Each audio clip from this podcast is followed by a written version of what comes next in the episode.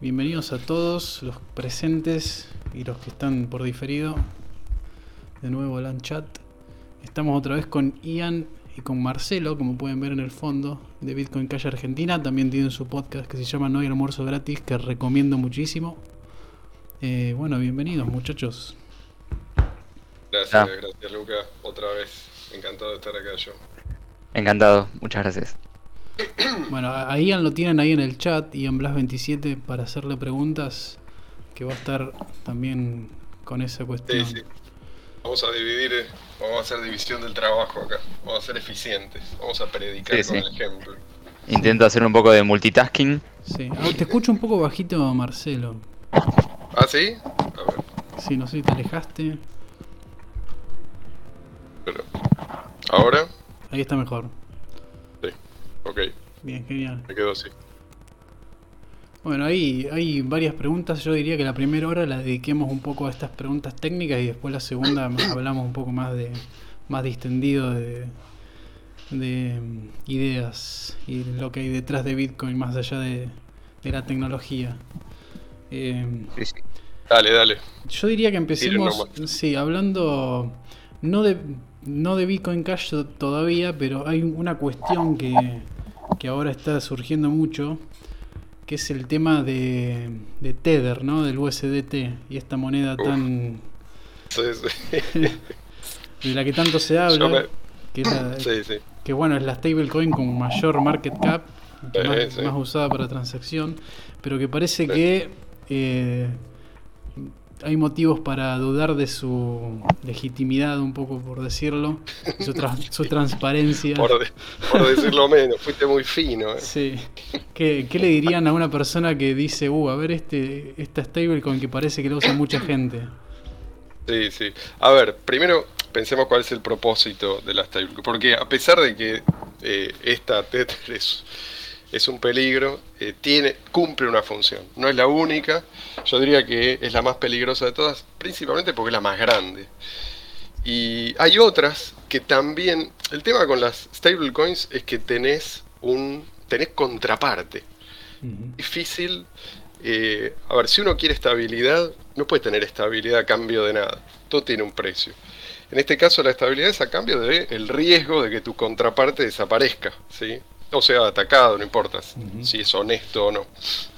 En el caso de Tether es, tu contraparte es una entidad, supuestamente tiene guardados dólares, supuestamente. Eso era lo que se suponía hasta hace relativamente poco, y se descubrió que no es el caso, pero bueno, por cada Tether, eh, por cada dólar ellos emiten un Tether. Entonces vos tenés ese respaldo.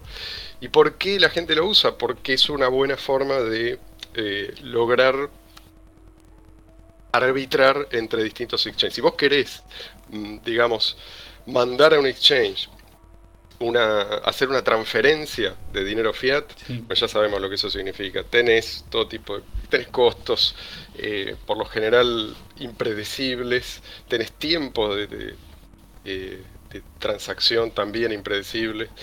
Eh, entonces es, es muy complicado. Si vos querés arbitraje, tenés que. Y aunque no quieras hacer ar- arbitraje, a veces eh, por el solo hecho de estar en un país eh, que tiene como Argentina, ¿sí? como. Venezuela o como tantos otros, que tienen complicada la conexión con bancos en el resto del mundo Sí. o con otras plataformas, cualquiera sea, em, a vos te conviene usar una cripto. Y, es- y esto es una cripto, es una criptomoneda también. Es una criptomoneda totalmente centralizada, pero tiene la ventaja de que vos podés depositar instantáneamente y a un costo bajísimo, por lo general. Entonces, eh, eso es lo que eh, ese es el, el mercado al cual sirven las stablecoins. Cuando vos querés eh, hacer arbitraje, obviamente eh, vas a necesitar tener más de una cuenta y vas a necesitar entrar y salir rápidamente. Eso es lo que permite que las cripto tengan un precio más o menos parecido en todos los exchanges. Antes, en los primeros años, cuando no había stablecoins, 2010, 2011, 2012, no sé cuándo apareció esta Tether, pero apareció relativamente temprano, pero en los primeros años no existía.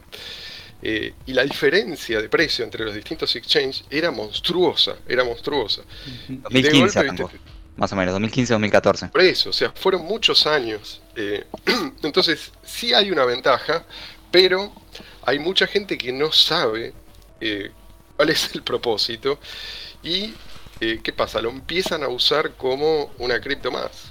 Y de hecho yo escucho a, a mucha gente decir, ¿para qué necesitamos eh, dinero efectivo digital, peer-to-peer, o sea, descentralizado, eh, si tenemos algo como Tether o, como otras stablecoins. ¿Para qué las precisamos?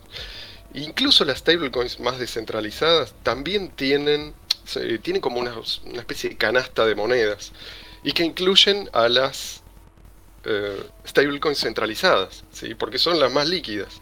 Entonces no hay salida de esto. Si vos usás una stablecoin, estás en riesgo. Por, no hablar de que además está montado esto sobre una moneda fiat. O sea, esto es un, un tether, un dólar. Fenómeno, pero eh, si vos tenés, pongámosle que tenés la horrible idea de ahorrar en tethers, también estás, eh, aún si tether sigue funcionando eternamente, eh, también estás atado a el dólar y a la depreciación que eso implica, ¿no? entonces, la gente dice, che, pero esto funciona bien. Al fin y al cabo, yo puedo, porque Tether en realidad funciona sobre distintas cadenas de bloque, entonces vos podés buscar cuál es la cadena de bloque que te cobran menos tarifas más bajas y usarlo para transacciones cotidianas. Si la gente se acostumbra a esto, en algún momento empieza a, eh, usarlo y, a usarlo también, o sea, a tener ahorros en estas stablecoins. Y esto termina termina mal, obviamente va a terminar mal, aun si, eh, el, si, las monedas fiat siguen funcionando durante décadas sin grandes eh, perturbaciones, las stablecoins eh, van a terminar mal, por varios motivos. Uno, porque, bueno, esto ya se sabe, no sé si quieres hablar de eso, Ian, que vos lo, estuviste por ahí investigando mejor que yo, pero en realidad el respaldo en dólares es mínimo, creo que es un, no sé, 3%. Era un 10%.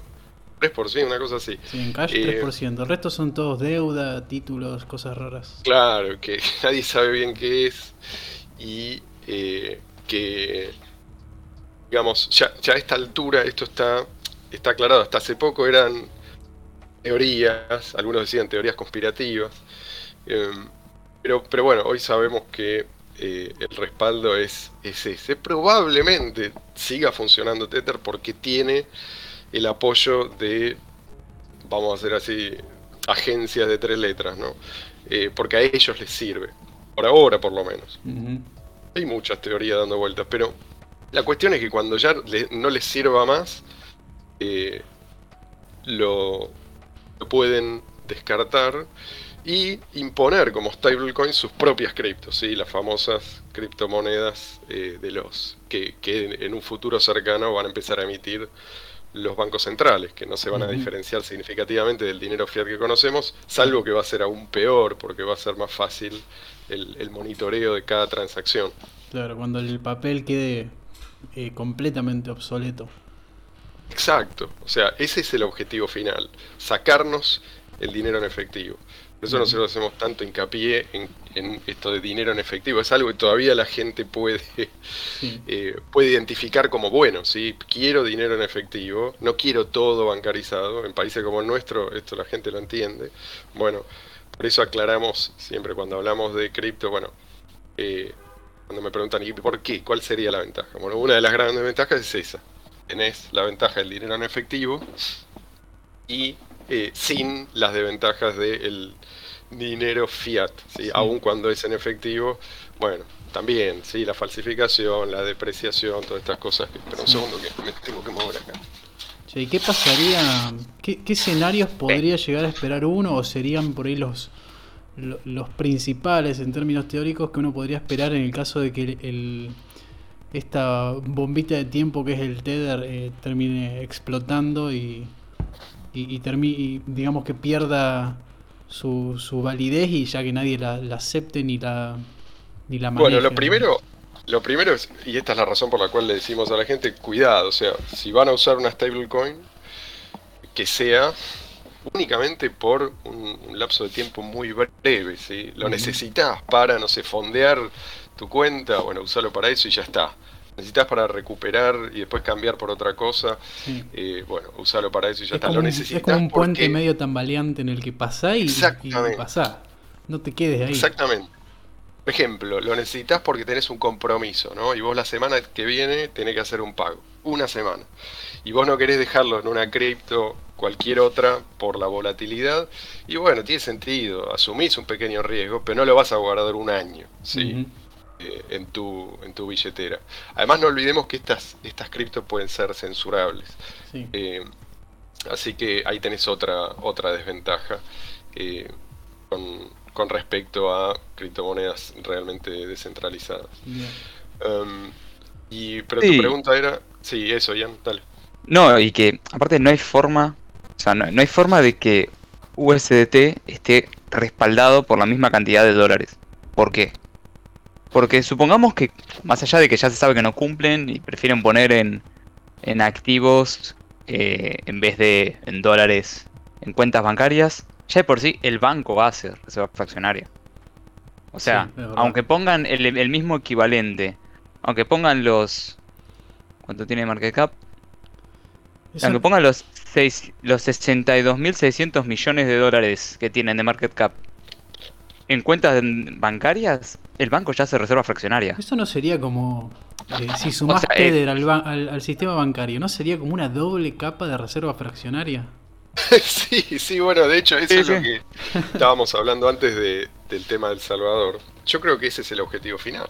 Es decir, un país que no tiene moneda propia, eh, ¿cómo hace para eh, establecer la reserva fraccionaria? Que es el mejor negocio y el más fácil Sí. y el, y el más obvio para que tiene el poder ¿no? de, de emitir. Y, y bueno, esta es quizás la manera.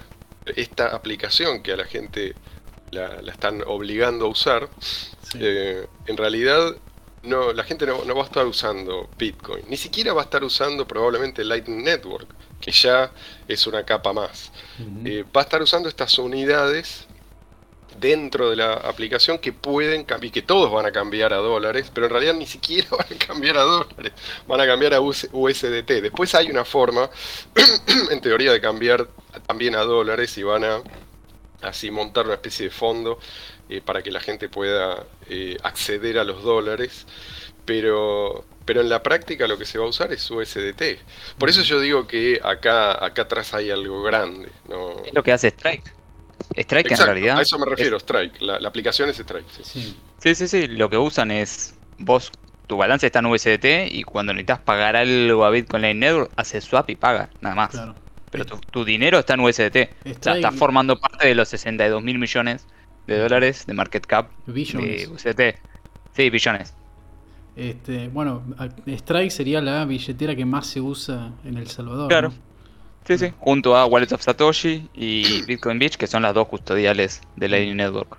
Totalmente custodial, ¿eh? O sea, acá Sí. nadie toca la cadena de bloques, Mm. nadie está aprovechando ninguna de las cualidades de la, las cripto, por lo menos de la, de la creación de Satoshi Nakamoto. Sí. Prácticamente nadie, o sea, eh, el- si vos te fijas en lo que el salvadoreño promedio, nadie, a ver, ni siquiera, ni siquiera importa acá cuál es tu ingreso. Eh, no tiene sentido, es, es antieconómico, por lo tanto no, no se va a usar y tampoco es lo que se promueve. Mm. Lo que se promueve es el uso de esta aplicación eh, y el para mantenerse, imagínate, si un, un tipo que vive de, de vender frutas y verduras se va a exponer a la volatilidad de, de Bitcoin BTC o de cualquier cripto, no, o sea, lo, lo va a dejar a todo el dólar, que es lo que él viene haciendo, solo que ahora va a estar encerrado en este sistema y va a estar monitoreado permanentemente. Este, este era el objetivo y esto es lo que está aplaudiendo la gente.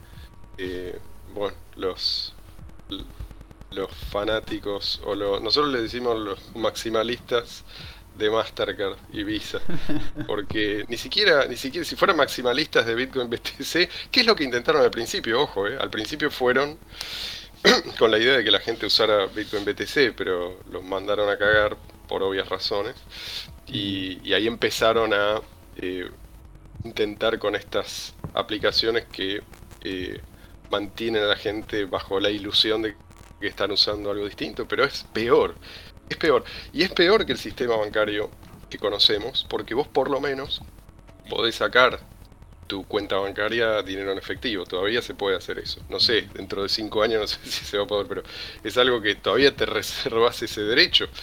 Sacar el dinero y hacer lo que vos querés con ese dinero. Acá no. Acá no tenés esa posibilidad. hay otra no, pregunta. Strike, Sí, no, perdón. Strike es tan custodial que no podés usarlo en otro país que no está autorizado. Claro. Ah, también Yo- eso.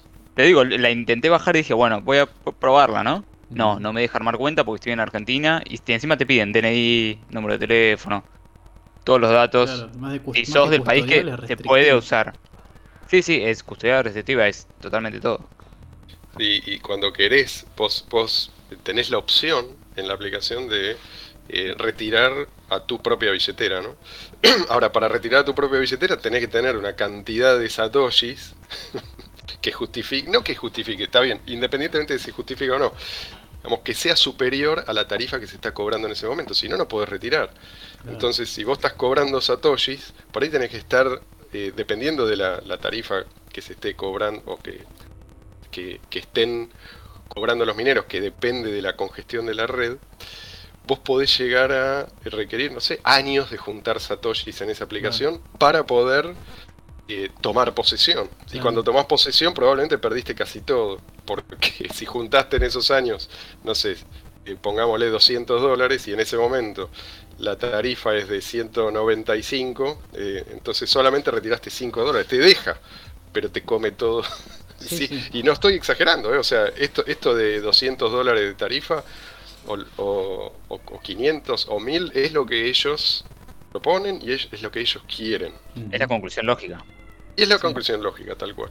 O sea, la gran mayoría eh, se va a mantener siempre en ese sistema custodial. Eh, casi todos, casi todos. Bien. Los únicos que no van a ser las instituciones, o sea, lo mismo que pasaba, que pasó con el patrón oro. Patrón oro empezó así también. Digamos, eh, la idea original era cualquiera puede retirar eh, oro en cualquier momento, sí, y si, si así lo desea. Eh, o sea, es- yo soy solamente un custodio de esto, pero vos, pero en realidad es tuyo, sí. Claro. Yo te, te emito este certificado y eh, vos, además en cualquier lado, pues bueno, así empezó. Pero después se fue degenerando, muy rápido se fue degenerando, hasta que únicamente los bancos centrales podían operar de esa manera y nadie más, y después eh, ya está, se desligó por completo. Pero la pregunta es por qué se desligó. Esto es lo interesante.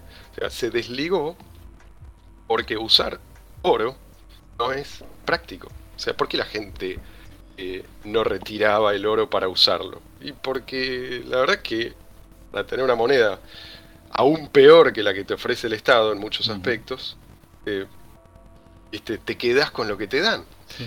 Instantáneamente ibas a ahora- necesitar de vuelta el efectivo. Exacto, en algún momento. Entonces sí, eh, sabías que eso. eh, seguramente había mucha gente que estaba al tanto, pero igual lo usaba. Del mismo modo que hoy, mucha gente sabe que el dinero fiat eh, es una basura. Y, que, pero bueno, ¿qué, qué alternativa tenés? ¿no? Mm. Pongamos antes de Satoshi, ¿qué alternativa tenías? ¿Qué ibas a usar? ¿Moneda de oro? Eh, obviamente no, de plata tampoco. Eh, ¿qué, ¿Qué ibas a usar? Un. Este, ¿Cómo se llaman los cheques de trueque? No sé cómo se llamaban esto.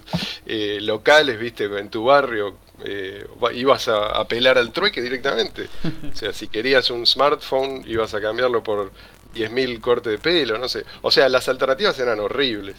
Por eso es que, eh, bueno, la gente se banca un- una forma de dinero tan eh, de tan mala calidad. Ahora, ahora, en este caso lo que tuvieron que hacer es, eh, en el caso del oro, bueno, no, no hicieron nada más porque no hace falta hacer nada para que el oro sea mala moneda.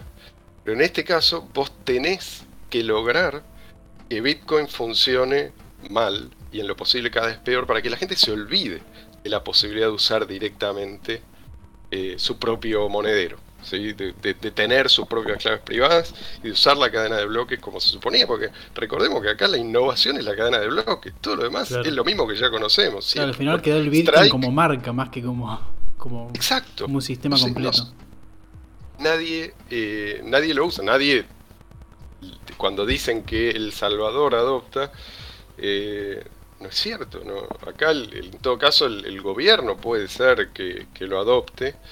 Eh, no sabemos bien con qué propósito, pero... ¿Y qué gobierno encima? Los, y, que, el salvadoreño de a pie, casi todos los salvadoreños, van a estar usando una aplicación que le enchufan, que, que los obligan a usar así de prepo, porque te dicen que eh, estás obligado, si el otro te paga, de esta manera vos estás obligado a aceptar. Y de esa manera entonces te bancarizan a la fuerza. Por eso yo digo que es peor. Eh, porque si, si ellos están usando esto y apuntan a en, el futuro no tener dinero en efectivo, no creo que lo logren, porque a ver, Salvador creo que el 70% de la gente no está bancarizada, pero por ahí lo que buscan es esto, regalarle móviles a todo el mundo y que todos tengan... Y llegado su momento, el móvil, eh, o sea, por como viene avanzando la tecnología, va a ser ultra barato. Sí, sí, te lo, van a dar, te lo van a, por China.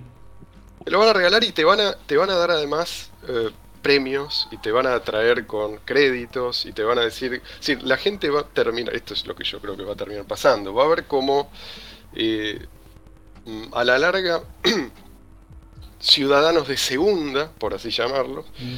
que eh, nunca van a estar usando realmente las cripto y que van a tener estas aplicaciones que van a funcionar como, como, como tu cuenta bancaria, como tu tarjeta de crédito, te dan supuestos beneficios para que vos lo mm. uses. Sí, sí, sí. Mirá, acá tenés este descuento, o mirá, acá tenés, te aparece un, entras al home banking, te dice, tenés un palo, viste, solamente hace un clic y es tuyo. Bueno, todo esto, la gente lo va a terminar viendo, la, mucha gente lo va a terminar viendo como una ventaja. Ganar millas con Strike. Exacto, pero boludo, vos te reís. Eh, yo creo que en dos semanas lo tenemos. Sí, sí, acelera. Y eh, el, efectivo nace también, o, lo posibilita esa ignorancia de no entender de qué le daba valor en su momento al billete, digamos. Sí, totalmente. Bueno, eh, pasemos a la siguiente pregunta que es sobre seguridad. Sí, perdón, quería comentar algo sobre el tema de, USDT. Es que con lo que vemos en el caso de Salvador y Strike, nos damos cuenta que USDT no solo tiene el problema de que tiene reserva fraccionaria y tiene la inflación normal del dólar, también es una arma política. Porque fíjate que intentan de una forma bancarizar a todo El Salvador por medio de Strike. Así que es un arma política USDT si se quiere. Sin duda, por eso, por eso yo me pregunto, viste, eh, realmente quién digamos, ¿por qué no lo bajaron? A pesar de que es un mamarracho, si ellos eh, desde el primer día juraban y lo decían públicamente, ¿no? Esto es 100%, el encaje 100%, y, y, resulta que es 3, no es 50. Sí, sí, es que fueron modificando su sitio web sin ningún tipo de aviso. Sí. Eh, entonces digo, a estos tipos los están dejando, eh, los están dejando operar y en algún momento van a caer, no sabemos cuánto. Yo creo que depende de eh, para qué les sirve y por cuánto tiempo les sirve. Sí, depende de que ellos puedan, vos les tiraste los USDT y ellos te puedan dar dólares a cambio.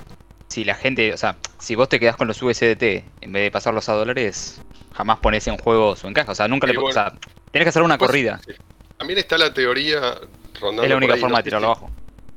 No, sé si Luca vos te referías a esto, pero hay gente que dice que usan USDT para pampear especialmente Bitcoin BTC. Sí. Cada vez que eh, pinta que va a caer, entonces se, se emiten millones y millones de eh, USDT para eh, evitarlo. La verdad es muy difícil saberlo, porque muy difícil saber a dónde va a parar eso. Pero, en fin, la dejo ahí porque es algo que mucha gente dice, mucha gente insiste en eso. Insiste en eso. Yo no me metí a, tratar de, digamos, examinar todos los argumentos, pero, qué sé yo, tampoco me parece que podamos... Sí, además, para vampear por ahí puede ser también por una cuestión de, enriquecimiento, simplemente vos... Porque hay un vínculo entre, entre Bitfinex y, y, Tether, que bueno, agarrás, imprimís, emitís el, el Tether, comprás Bitcoin y te hiciste de Bitcoin, digamos, con una moneda que surgió de la nada sin ningún tipo de respaldo. Sí, sí, sí, eso puede ser que, que, mucho capital metido en Bitcoin eh, haya nacido del aire y que cuando eso un poco que explote y no Sí, se sostenga. por eso mucha gente dice cuando, cuando Ether desaparezca, eh, vamos a ver un, eh, digamos, la madre de todos los bear markets. Algunos Claro. predicen eso. Sí. Yo no sé, puede ser, pero digo, por un lado eso es, eh, sí, creo que si se da USDT desaparece, eh, va a haber mucho pánico, pero por otro lado digo, ¿qué va a hacer la gente? Eh, a la- es posible que eso dure un tiempo, pero la gente que quiere refugiarse en algún momento va a volver va a volver a las cripto. Entonces, yo creo que sería sería bueno que eso que eso pase así como fue bueno en algún momento que explote MTGOX, sí, ese ese es- exchange que era prácticamente el único, tenía el, el volumen en MTGOX originalmente, era, es el, el primer exchange, fue el que apareció en 2010, no, creo que en 2010, y en 2013 creo que eh, desaparece después de un supuesto hackeo. Muchísima gente perdió mucho dinero, pero después de eso la gente quedó, viste, con el trauma. eh, y aparecieron un montón de exchange más. Este tenía antes el 95% del volumen, hoy en día ninguno tiene tanto eh, en relación a los demás. Y mucha gente aprendió de esa manera una lección. Está bien que siempre viene una ola atrás ¿no? de gente que eh, no, no sufrió, pero, pero en fin, estas cosas por lo menos quedan registradas. Y es bueno que la gente conozca la historia para no cometer los mismos errores. Bien, bueno, eh, volviendo al, al Bitcoin Cash, o empezando con Bitcoin Cash, todavía no le dimos mucho a cámara. Eh, tema de del precio de las transacciones, después hablamos de tema de seguridad. El precio de las transacciones, eh, que bueno, por ahora es insignificante. Eh, la, la cuestión que surge es si a medida que aumente el precio y pueda llegar a los niveles que hoy está manejando BTC, eh, qué pasaría con el, con el precio de las transacciones y por qué. Bueno, Ok, y- dale, sí, si querés contesto primero yo. Eh, básicamente las comisiones no tienen que ver con el precio. O sea, fi- fijémonos en el caso de BTC. Sí, cuando sube el precio, suben las comisiones. Pero no suben las comisiones porque sube el precio, sino que suben porque sube la cantidad de actividad en la red. O sea, como también, la gente ojo, está o sea, comprando, Perdón, en el caso de BTC, eh, Ian, en el caso de BTC, en parte también tiene que ver con el precio, pero principalmente con la congestión es verdad, pero digamos que el precio claro, es que se congestiona porque la gente compra. Bueno, pero también se congestiona cuando la moneda baja de precio. O sea, las tarifas también suben cuando la moneda baja. Sí, si vos sí, tenés pero una sí, salida digo- rápida de, de Totalmente, pero solo a digo otra que es- moneda, suben las comisiones también. Solo digo que es, es un factor. No, no digo que, que sea el único, ni el determinante, ni el más, pero digo que eh, también pesa. Sí, sí, totalmente. Pero digamos que el grueso de las comisiones, de los fees, están por la actividad que hay en la red. Si no hay actividad o, o si hay actividad. Eso en el caso de BTC, que vos tenés un cupo de transacciones. Un megabyte cada 10 minutos. Bueno, eso creo En que el no- caso no de- lleva- Sí, En el caso, perdón, de BCH, que el, el bloque se agranda lo necesario, digamos, hoy es 32, 32 megabytes. Dentro de no mucho va a ser 256, porque está en la testnet. Eh, inclusive se habla de que en mayo del año que viene, que es el update de Bitcoin Cash, lo pongan en 256. Esos son un montón de transacciones que entran. O sea, Mm. no, no, no, no veo problemas de escalabilidad realmente. Lo importante no es, el, no es tanto el tamaño, sino que haya margen para, eh, trans- para todas las transacciones, digamos, para, para que la demanda esté satisfecha. Y entonces vos nunca vas a tener este problema. El problema, como bien decía Ian, en, Bitcoin BTC es la congestión. Entonces se da este fenómeno que nunca debió haberse dado, que no estaba en los planes de nadie, salvo de Blockstream, que es que la gente se pelee por entrar al siguiente bloque. Entonces tenés decenas de miles, a veces centenares de miles de transacciones que están esperando a ser confirmadas y compiten eh, por entrar al siguiente bloque en una especie de subasta. Y esto, entre otros, no es el único problema que genera. Uno de los problemas más evidentes y más serios es eh, el- las tarifas altísimas e impredecibles. Porque de golpe, viste, vos tenés un- una explosión de transacciones y las tarifas se puede ir de, no sé, de un dólar a 50 dólares en muy poco tiempo. Porque el, el tiempo de confirmación no depende de esto, no es que vos acelerás el tiempo de confirmación porque tenés muchas transacciones. ¿sí? Vos podés tener incluso el tiempo de confirmación en un momento de alta congestión, puede, como decía Ian recién, el precio baja, supongamos el precio baja, también eso hace uh, caer la, la bueno no, no, no, no, quiero entrar en, en detalles pero eh, como si, si vos tenés muchas transacciones cada vez más transacciones tratando de entrar al siguiente bloque, eh, eso no te va a. Eh, no, tiene ningún impacto en la eficiencia. Lo único, el ajuste es por precio. Eh, y, y bueno, ahí tenés esas tarifas que de golpe se disparan. Y reiteramos, esto es algo que se celebra desde el lado de Bitcoin BTC. Por ahí no la gente que recién entra y no entiende lo que está pasando. En general esa gente piensa que los están estafando eh, la persona que está del otro lado. ¿sí? O sea, si vos me tenés que pagar a mí y no entendés nada, pensás que yo, yo soy el que te estoy sacando eso. Esto es lo que el común de la gente piensa. Sí. Yo porque hablo con la gente común, ¿viste? Sí. Eh, y, y si, hay, si yo soy una, una empresa, entonces vos te la vas a agarrar conmigo por eso es que todas las empresas dejaron de aceptar BTC, porque se cansaron, viste, de eh, estas, eh, esta clase de problemas. Y, se cansaron de atender a miles y miles de personas enojadas. Hace poco un, un, amigo pagó un curso que creo que estaba en, en Europa, en la academia que daba el curso. Eh, y bueno, él estaba contento porque pagó el curso con Bitcoin, ¿viste? Le salió 20 dólares la transacción. Pero él, pero él estaba contento, así que bueno, yo ¿El lo curso cuánto bueno. le sale? Eh, no sé, creo que estaba ahí 400 y algo. Eh, Oh. igual estoy adivinando, pero, pero una... Igual, igual. Sí, sí, sí. Sí, pero vos pensá eh, la, la cantidad de cosas que vos podés comprar por menos de 400. Igual 400, 20 dólares, una tarifa de 20 dólares sí. eh, por eh, una transacción de 400 dólares. eh, Sí. Es un delirio. Sobre todo siendo que hay alternativas, digamos. Claro.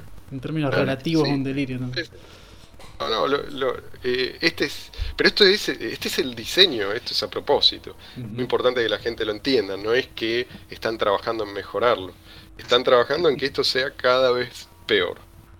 Y lo, lo están logrando. O sea, podría- si es mejor en un momento, es por eh, no es porque están trabajando en que sea mejor, sino porque circunstancialmente la cadena de bloques está más descongestionada. En general porque la gente se cansa y eh, busca alternativas. Es, un, es como un proceso ¿viste? cíclico.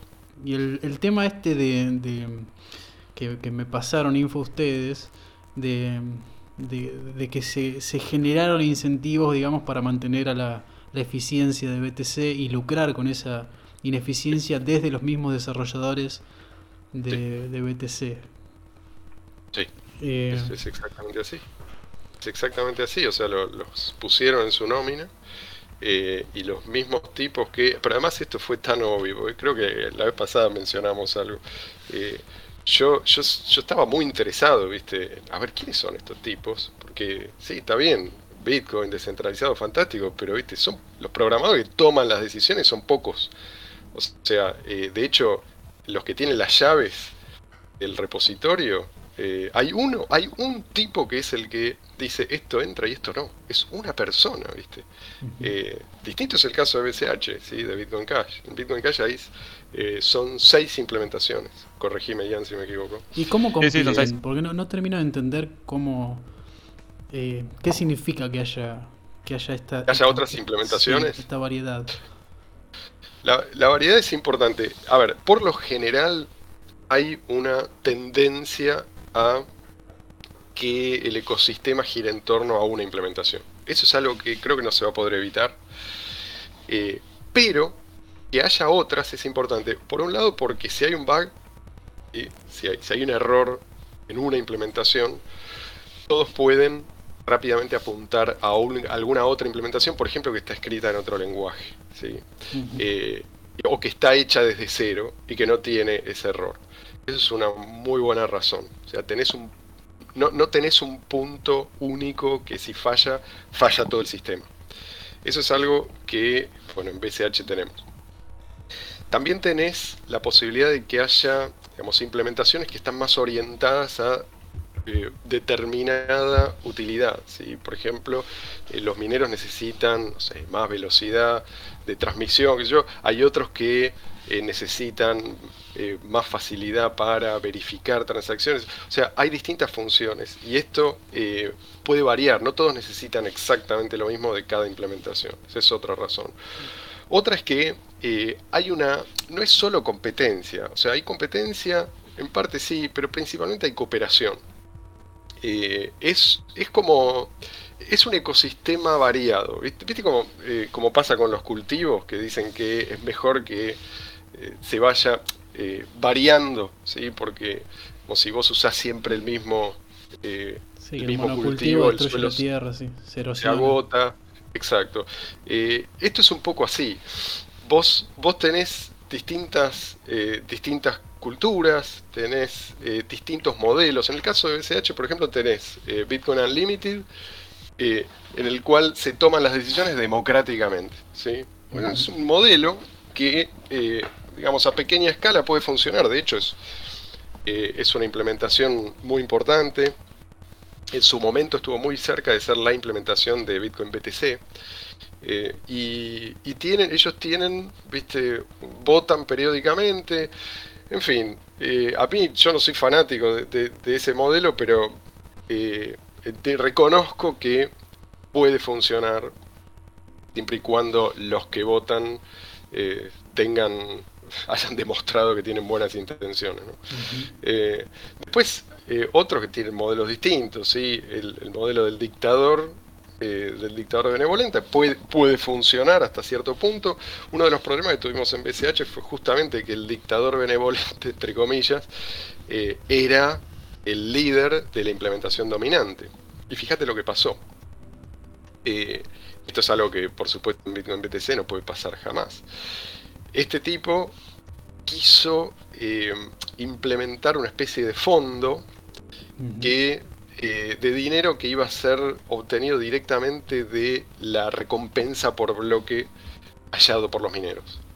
Y ese, ese dinero él iba a decidir con una especie de consejo a quién se le iba a asignar para financiar el desarrollo. Bueno, esto fue recibido eh, muy mal por prácticamente todos y finalmente lo que pasó fue que se, se gestó una nueva implementación, se llama PCHN, PCH Node, eh, esta nueva implementación eh, lo que hizo fue decirle a todos los que estaban usando PCHA, que era la, previa, la, que gobernaba este dictador, por así llamarlo, decirle a todos, miren, ustedes confían en esta implementación, vamos a hacerlo fácil.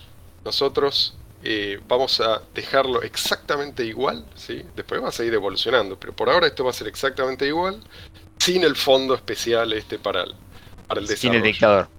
Sí, sin el dictador. Bueno, eh, resulta que el dictador tuvo que ir a parar a su propia moneda, que hoy en día o no existe o, es prácticamente irrelevante, está ahí vegetando en, no sé, en CoinMarketCap en el puesto. Inclusive alquilaron Hashpower para para que viva un ratito al principio. Claro. Hasta que, no sé, se les acabó el dinero y... Claro, o sea, tenemos, tenemos mucha práctica. hay muchas pruebas de fuego que ya pasamos. Y esto es algo que la gente, mucha gente no valora lo suficiente, me parece. O sea, no valoran hasta que se encuentran con que eh, eh, las consecuencias de la monocultura las sufren ellos. Entonces ahí dicen, a ver, ¿qué, qué alternativa hay? Bueno, tenés una alternativa que comparte la cadena de bloques con Bitcoin BTC, eh, pero que además eh, mantiene, digamos, lleva la antorcha de Satoshi y lo hace de tal forma, es decir, hay gente eh, muy comprometida. Bueno, de hecho, ahora que comento esto, una de las, digamos, de los sistemas que esto gatilló para financiar el desarrollo es algo que se llama Flipstarter. No sé si estás familiarizado con esto. No, yo no. Flipstarter. Flipstarter es genial. O sea, había quejas de parte de este, dictador benevolente que él no tenía suficientes fondos para, eh, para llevar a cabo sus planes. Entonces, eh, muchos dijimos, pero señor, tenemos esta opción de Flipstarter. Y Flipstarter se usaba, pero no se usaba tanto. Flipstarter es como, ¿cómo se llama, Ian? La versión centralizada del Flipstarter. Eh, hay, un, hay un sitio donde vos podés, eh, vos podés publicar un proyecto y eh, abrís la posibilidad a toda la gente que te lo financie y cuando llega al objetivo final, entonces vos ahí largás, eh, pero recién cuando eh, lo, tenés completamente financiado. Claro, un crowdfunding. Claro. pero, hay... un sitio muy, muy conocido. Bueno, no importa. Es la versión de este sitio, pero descentralizado.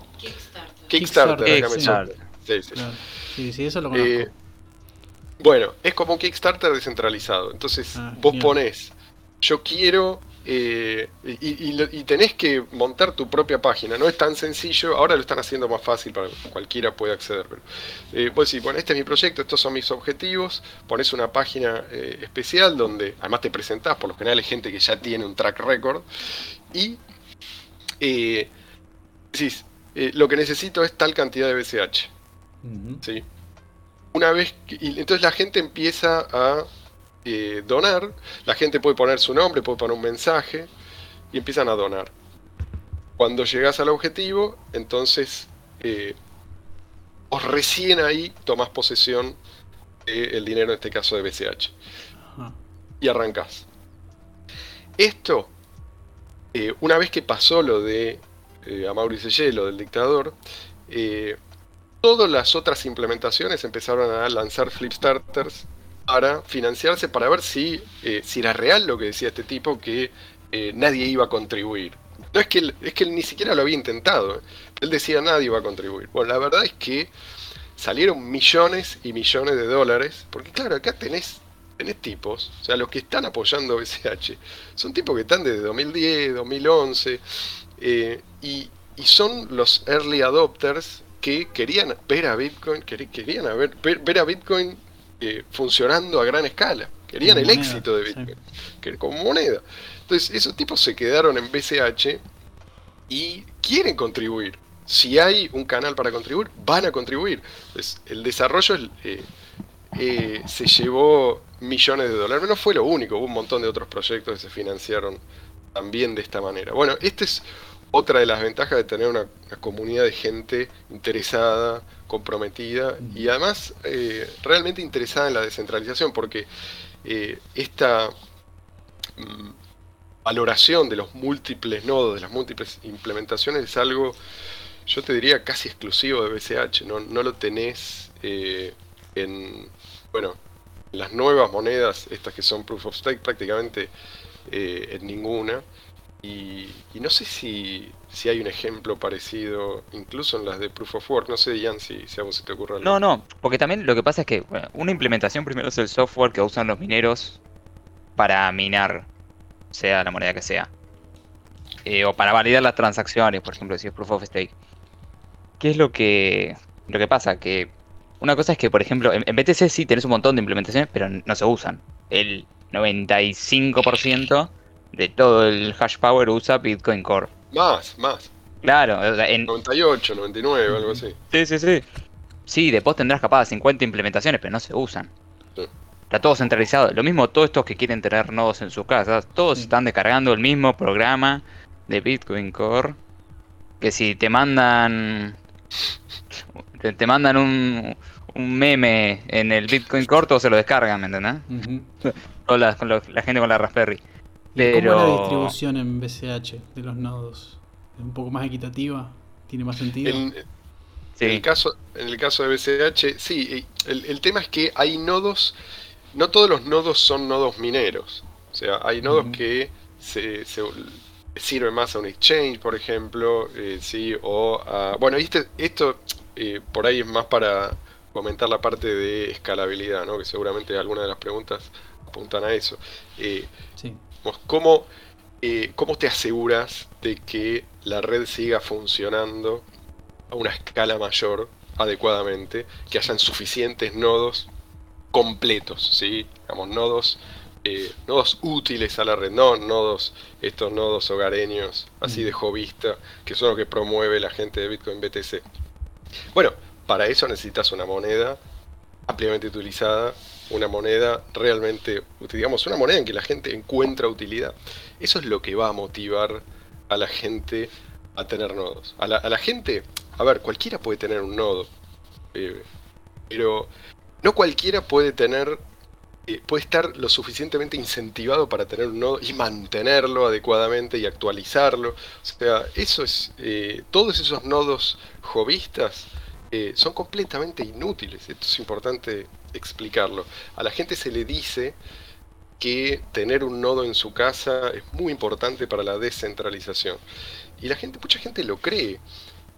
no hay ningún fundamento para esto. No sirve absolutamente. Oh, a ver, sí, quiero decir, si es un nodo jovista y nada más. O sea, vos podés usar eh, Bitcoin sin tener tu propio nodo. Ese es el, esa era la idea original de Satoshi Nakamoto. Si quieren les leo algunas de las citas de propio Satoshi Nakamoto al respecto, porque yo la vez pasada les comenté, creo que esto era la primera pregunta que le hicieron a Satoshi, cuando ni siquiera existía el foro, ¿sí? cuando el tipo eh, publicó en, en, la lista de correo de eh, Cypherpunks eh, su idea, la primera pregunta fue esta, y el tipo dijo exactamente lo mismo que les voy a leer ahora, si quieren, no sé si...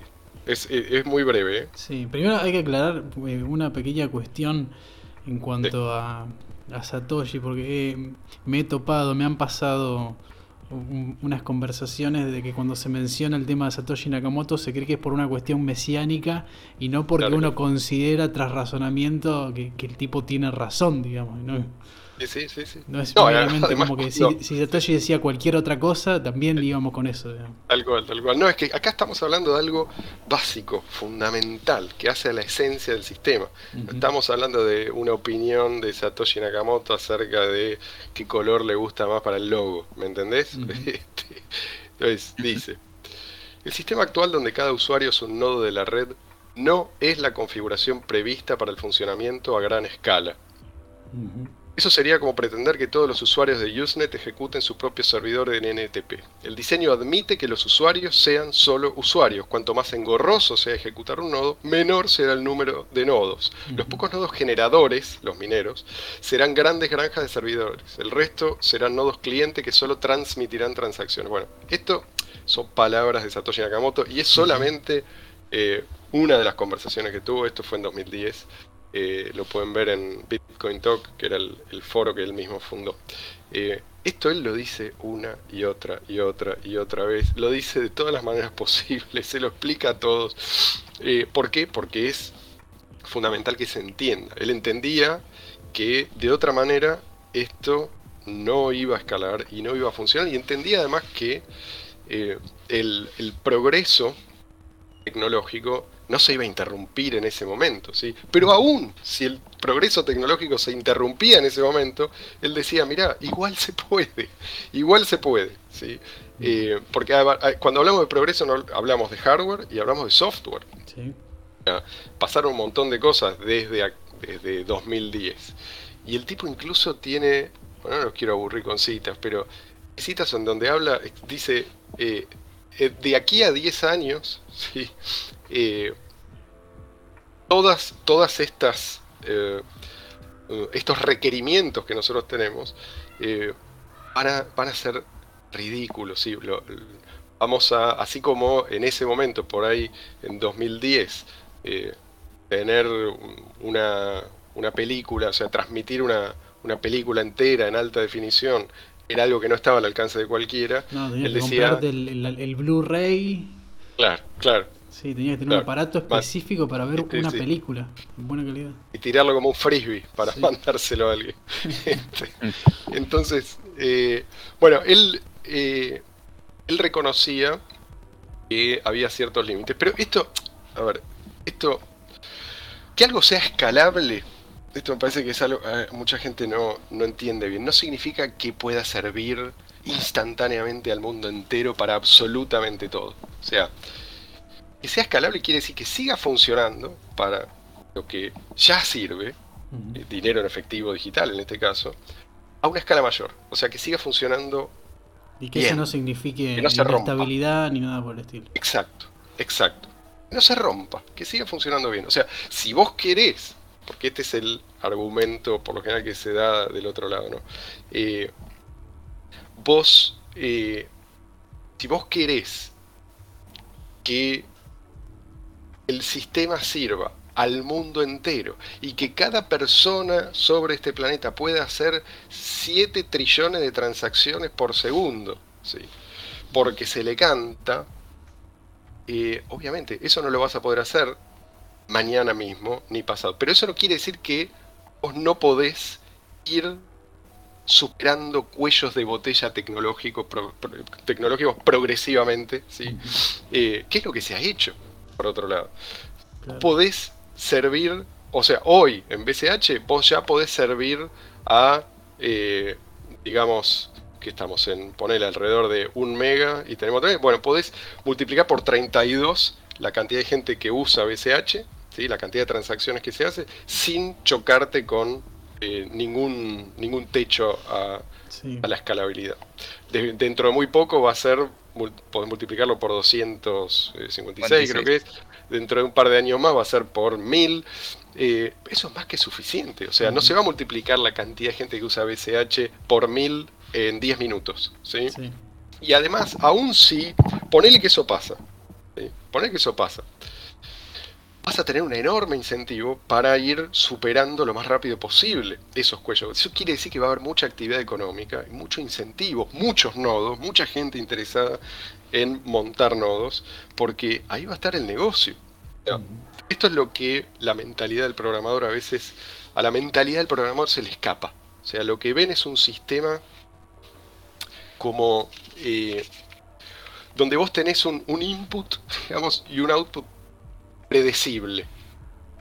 Y esto es dinámico, o sea, acá, eh, acá hay, seres humanos, ¿sí? tomando decisiones constantemente.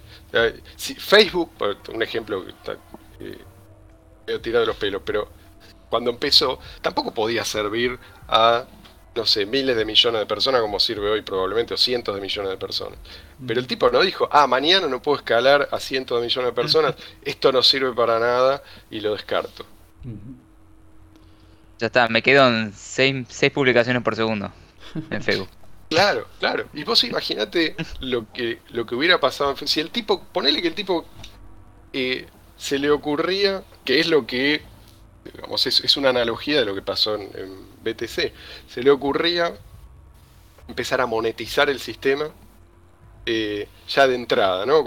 Tenía unos pocos miles de usuarios. Sí, vamos, a cobrarle por cada, cada vez que postean algo 10 eh, dólares. Y si suben una foto, 50 dólares. ¿sí? Porque de esa manera vamos a mantener, vamos a poder seguir creciendo. Eh, y, esto, y esto es lo, eh, lo seguro, conservador. Para el tipo no iba a llegar absolutamente a ningún lado. ¿sí? Vos necesitas crecer para, sobre todo en un sistema como, como Bitcoin, donde ya sabes cómo esto va a evolucionar.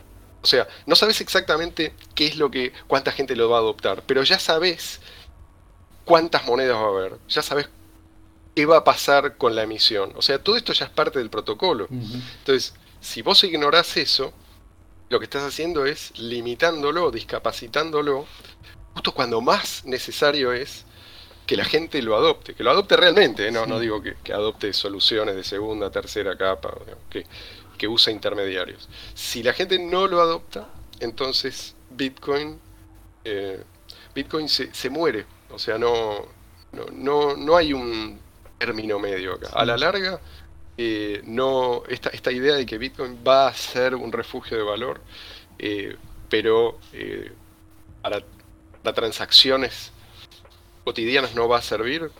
Esto es algo que mucha gente dice, pero no se, porque no se detuvo a analizarlo, porque no, no entienden por qué Satoshi Nakamoto le daba tanta importancia a la escalabilidad. No hay otra forma. Si vos no tenés toda esa actividad económica, no vas a tener minería y por lo tanto no, vas a tener una red segura. Entonces, vas a tener por un lado la reserva fraccionaria al estilo El Salvador, ¿sí? o sea, directamente por eh, los intermediarios forzosos, y vas a tener, además, a la larga, inflación, porque no, no va a quedar otra manera de mm, eh, motivar a los mineros.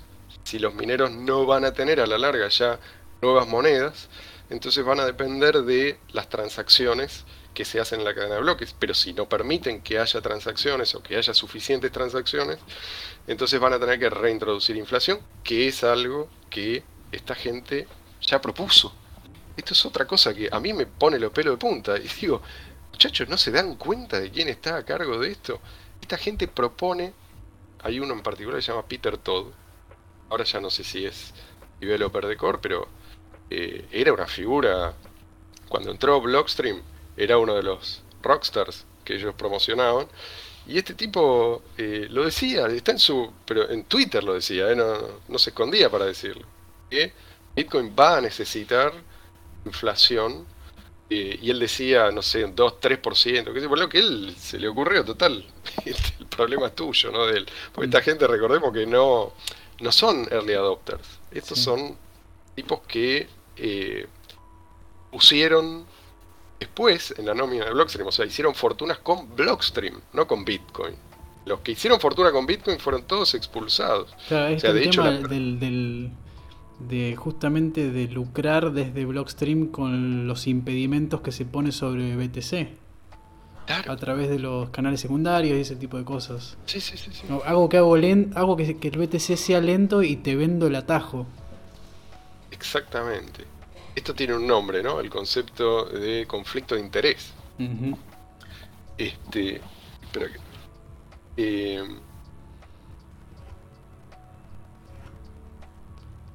entonces, eh, perdón, perdón que estaba. Me distraje un segundo. Conflicto de interés. Esta gente necesita que Bitcoin no funcione. Y para decir absolutamente digamos, van cambiando el discurso constantemente. Cuando vos decís, bueno, ok, este es el problema, esta es la solución. Cuando vos le presentaste la solución, ellos ya cambiaron de tema. Dicen, no, no, en realidad el problema es este otro. Volvés a mostrar que existe una solución, te cambian de tema una vez. Y se contradicen permanentemente. Eh, y esto es algo que al común de la gente mm, no le importa. Pero no le importa porque el común de la gente eh, no lo está sufriendo todavía. Y cuando lo sufre ni siquiera sabe bien a qué atribuirlo. No se lo imputan a ellos. Entonces ellos saben muy bien lo que están haciendo. Eh, saben que, digamos, esto es algo que se puede hacer si vos, eh, durante un lapso de tiempo, o sea, vos podés, esto, esto que yo te digo, que los mineros en algún momento van a necesitar inflación discrecional, decidida por, por un concilio de programadores, eh, esto es algo que va a pasar en un futuro lejano, no, no va a pasar el año que viene. Entonces, ellos creo que lo pensaron muy bien porque si, si esto se rompe en cuestión de meses, entonces la gente va a empezar a, notarlo, pero esto no se rompe en cuestión de meses, esto se rompe en cuestión de años, cuando la gente ya está acostumbrada seguramente en, ellos imaginan a usar intermediarios, ya se olvidaron de la capa 1 y pueden retirarla directamente a la capa 1 y manejarse exclusivamente con, los intermediarios. De hecho, esta cultura de que el fork es algo deleznable, es algo que hay que rechazar a toda costa, eh, tiene que ver con esto. O sea, si vos no tenés la posibilidad de forkear, vos tenés, estás condenado a algo muy parecido a un banco central. Sí, se monopoliza. en, lo, que se han convertido, tal cual. O sea, ¿qué, alternativa que te queda? Si cuando, cuando BCH eh, se, se, dividió, ¿por qué o no? Para, para seguir adelante con el proyecto de Satoshi Nakamoto, estos decían, no, no, eh, forquear es, es pecado. Mm. Y mucha gente compró esto. O sea, realmente el, split es algo malo para el efecto de red. Y es cierto que hay que tratar de evitarlo en la medida de lo posible. Pero si vos no tenés la posibilidad, tenés, vos lo dijiste, tenés un monopolio. Estos tipos pueden hacer absolutamente cualquier cosa. Por eso eh, detestan el fork. Porque saben que el fork es el escape, es la puerta de salida que tiene el mercado. Es la única forma en que el mercado puede expresarse. Yo, hablando de fork, a mí mm, me mandaron un mensaje hace poco que decía eh, el verdadero Bitcoin es eh, B- BSB, puede ser. BSB corta. Sí, sí, sí. Bueno, ahí está, ahí está, ahí está lo que te decía. Si, si vos tenés la- que, que vos tengas la posibilidad de hacer un fork, quiere decir que todo fork es recomendable. Es muy importante tener la posibilidad, y yo eh, aplaudo a cualquiera que... Ahora, si vos haces un fork, vos tenés que saber que... eh, y, no te quedás con el ticker, ¿sí? en los exchange vos sos asociado a una nueva moneda, aunque compartas todo el, todo el historial con eh, la otra, vos vas a tener que pelear el efecto de red otra vez. O sea, tienes una situación muy desventajosa. A veces eso vale la pena. No te queda otra. Claro. Esto, en, en la lucha por rescatar la, eh, la visión de Satoshi Nakamoto, Sí, la moneda Eh. Esto vale la pena. ¿sí? Bueno, está bien. Si esto es lo que tengo que hacer, lo hago. De todas maneras, todo se queda. digamos, no, no es que vos perdés las monedas que tenías antes. En un fork, vos conservás eh, monedas en las dos cadenas y el mismo número de monedas. Después, si vos querés cambiar una por otra, es una decisión personal. Pero podés, incluso si ponele que vos tenés, conservás la esperanza de que en Bitcoin BTC algún día el tamaño del bloque sea levantado. ¿sí? Yo creo que eh, esto no va a ocurrir nunca, pero supongamos que vos conservás la esperanza de que eso ocurra, y no solo levantado, sino que se permita operar al mercado. O sea, que haya libre interacción entre oferta y demanda, entre oferta de espacio en el bloque y demanda de espacio en el bloque como quería Satoshi Nakamoto. Bueno, nadie te obliga a vender esas monedas.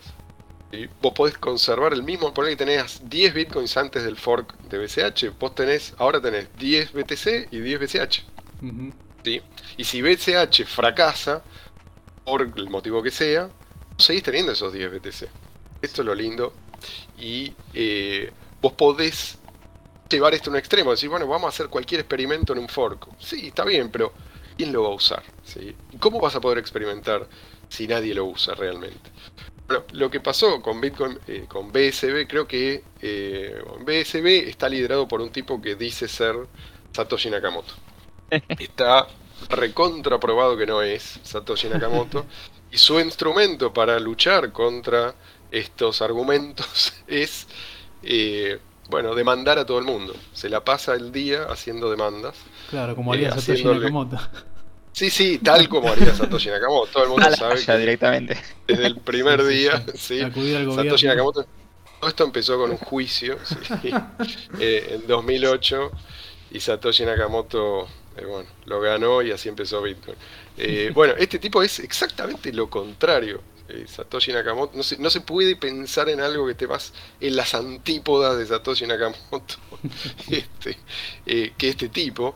Pero bueno, dice ser Satoshi Nakamoto, tiene, está asociado con un billonario que lo, lo respalda, no sé si le cree o no, no sé qué intenciones tiene, pero eh, su fuerte está en eso, o sea, eh, ha demandado a montones de, de tipos simplemente por decir que él no es Satoshi Nakamoto, o sea que por suerte estamos haciendo esto en castellano, no creo que le llegue, pero si el tipo me escucha decir eso, probablemente me caiga una demanda y tenga que gastar yo decenas o centenares de miles de dólares en abogados. ¿Cómo además- se demuestra eso? O sea, ¿cómo gana el tipo un- esa no demanda? gana nunca. No, perdió todo, pero no importa, el quilombo te lo comes igual. Ah, claro. Eh, Bueno. Eh, otra cosa que el tipo eh, el tipo dice es que él, en realidad el Bitcoin original es el que cumple con todas las leyes. O sea que vos, si, no sé, si querés usar Bitcoin en, en Corea del Norte, pongámosle, no sé, esto no es algo que él dice, pero yo infiero, ¿no? Ujú. vos tenés que, y, y tenés que en realidad tenés que usar Bitcoin BSB y BSB va a cumplir con todas las normas eh, locales, eh, porque Bitcoin no, no se hizo para eh, ir contra las leyes. Eh, las, leyes, digamos, arbitrarias que, que rigen en, en X jurisdicción. O sea, eh, obviamente esto es algo ya de por sí contradictorio, ¿no? Porque cumplir con una ley en un lugar puede ser, puede implicar la contravención, digamos, no cumplir con, leyes en otro lugar. Pero este tipo considera que en realidad Bitcoin tiene que ser totalmente transparente, incluso para minar BSB, corregime Jan si me equivoco, tenés que estar como licenciado un registro.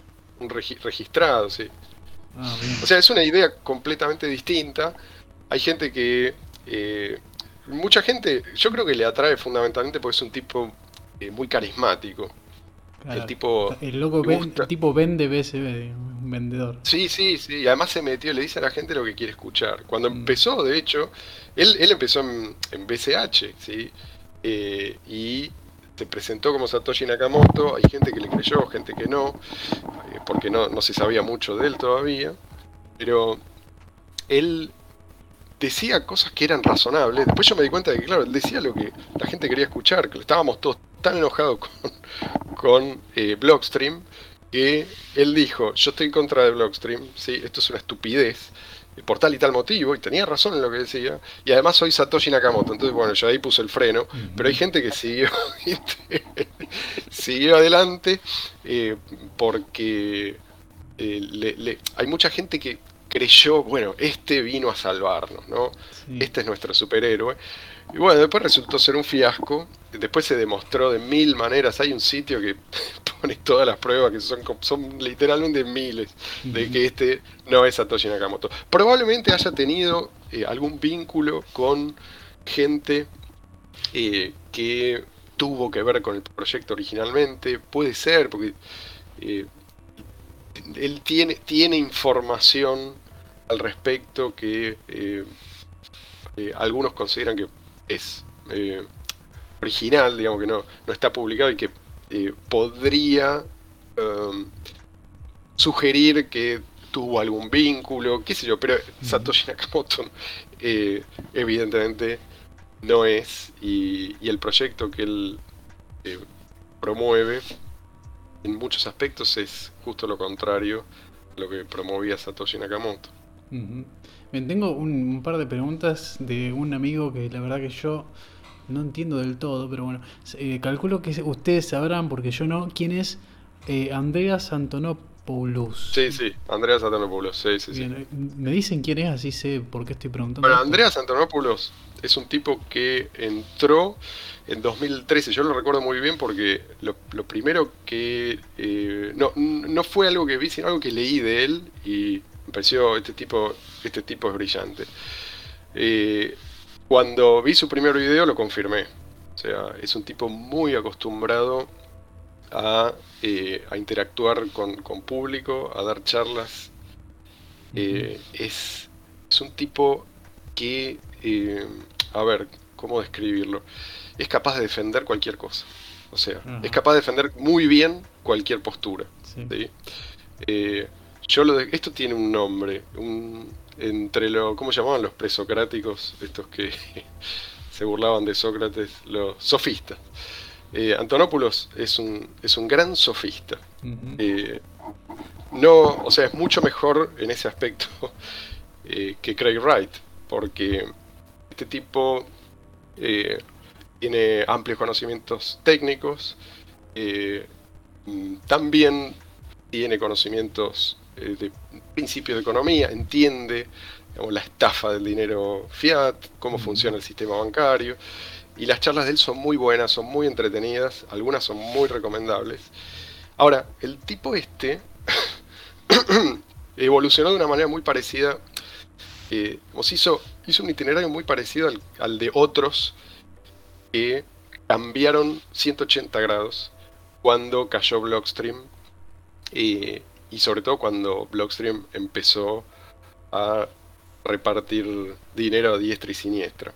Fue impresionante porque este tipo al principio dijo, muchachos, eh, levanten, levanten el tamaño, esto es una idiotez, o sea, levanten el tamaño de los bloques, olvidemos esta forrada, eh, les pido por favor, ni lo discutamos, esto no merece ni discutirse, ¿sí? Después desapareció y cuando volvió volvió, a ver, nunca fue, es, siempre fue medio ambiguo, ¿sí? Pero por momentos cuando lo presionaban, eh, se mostraba como alineado con la postura de Blockstream, ¿sí? Ahí quedó. Después se dio cuenta de que esto, digamos, que le convenía no mostrarse ni de un lado ni del otro, entonces eh, dejó de hablar del tema. Eh, pero uno de los uno de los momentos clave fue cuando él dijo que él se quedó fascinado con Bitcoin, pero que nunca invirtió. Muy típico de los nerds, ¿no? En general. Entonces, che, mira qué bueno, qué interesante, pero eh, no, no, no lo ven como una oportunidad de inversión, ni creen demasiado al principio en la posibilidad de éxito, pero les gusta, ¿viste? Les gusta y se ponen a investigar, a leer el código, a cambiar cosas, a hacer pruebas y qué sé yo. Eh, y él en un momento dijo, un par de años después, dijo, eh, yo en realidad vivía de mis charlas. Las charlas que yo daba, no, nunca tuve bitcoins, lo cual me pareció muy extraño, ¿viste? Está bien, no invertiste, no vendiste tu casa para comprar bitcoins, pero nunca, cero bitcoins. Bueno, puede ser. Ahora, cuando el tipo dijo eso, puso una... alguien le pidió una dirección BTC para hacerle una donación y le donaron, Ian, decime si, si vos tenés mejor información que la mía, creo que eh, al, por lo menos eh, al tipo de cambio del momento era el equivalente a un millón de dólares en bitcoins. Bitcoin BTC. Eh, entonces, ahí el tipo, yo no sé si, si esto fue un momento bisagra, pero ya le resultó muy difícil eh, criticar a, Blockstream. ¿sí? Blockstream, o todas las decisiones que se toman en Bitcoin Core, en, el, en la implementación dominante de Bitcoin BTC, son decisiones eh, que bajan de Blockstream. Y por eso, por eso aclaro para la gente, Blockstream, cuando digo Blockstream, digo Bitcoin BTC, es lo mismo, no, no hay ninguna diferencia. O sea, lo que se hace en Bitcoin BTC es lo que conviene a Blockstream y a a quienes lo financian. Eh, pero bueno, esto, eh, este Antonopoulos es este personaje y no sé si, si, quieren saber algo más de él. Yo, sí, supuestamente, mira, a mí me pasaron que según, bueno, me dijeron, la verdad que yo no lo vi, pero que supuestamente se vienen diversas mejoras de escalabilidad en BTC y que una va a ser el tamaño de bloque, ¿puede ser? Se me... Se me sí, a mí también Ah, se me, se me cortó un poquito lo último que dijiste. Bueno, eh, nada, es cortito.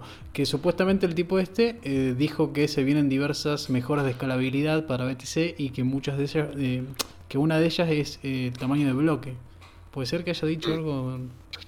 Mira, para que haya un aumento del tamaño de, del bloque en BTC tiene que haber un, un hard fork. Y ellos dicen que el hard fork es anatema, ¿sí? no, no se puede hacer. Eh, entonces, el, dilema que enfrentan es este. ¿sí? ¿Hacemos un hard fork o no?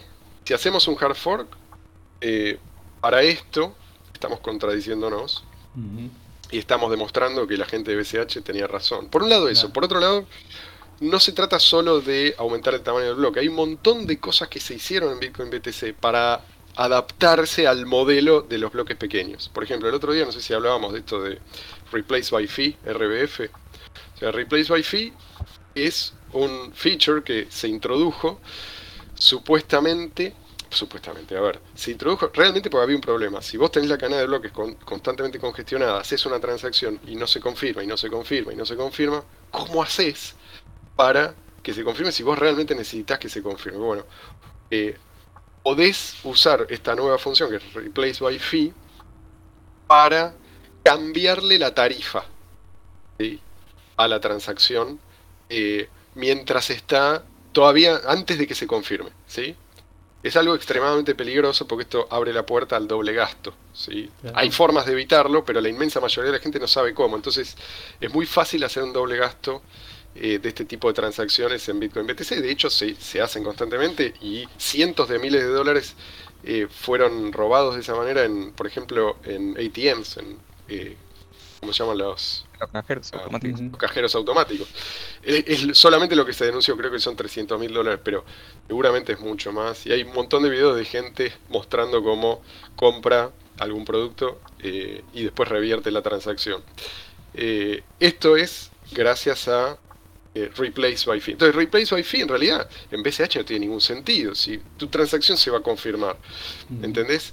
Eh, ¿Para qué vas a necesitar Replace by Fee? Es solamente un ejemplo, pero hay un montón de cosas que se hicieron eh, en función de este modelo de cadena de bloques constantemente Claro. congestionado. O sea, agrandar Y el bloque iría es- en contra de un, de un montón de cosas que hicieron contra, para sí. no agrandarlo. Es que Sobre según ellos se centraliza. Exacto. Y, y- sobre todo iría en contra de los intereses de Blockstream. O sea, no, no lo van a permitir. Y si lo permiten, va a ser, no va a ser, bueno, liberémoslo. Va a ser, vamos a aumentar un pequeño porcentaje, viste, para que haya un poco menos de congestión. Eh, o sea, esto es planificación económica centralizada.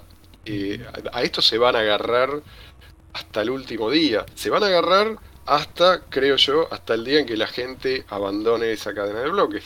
Eh, pero mientras la gente la siga usando, ellos van a seguir, van a seguir exprimiéndola. Su Sí. manera de exprimirla es esta, digamos, ofrecer servicios a los que se pudrieron de pagar estas tarifas eh, eh, tan altas y de, de esperar lapsos de tiempo impredecibles. Ujú.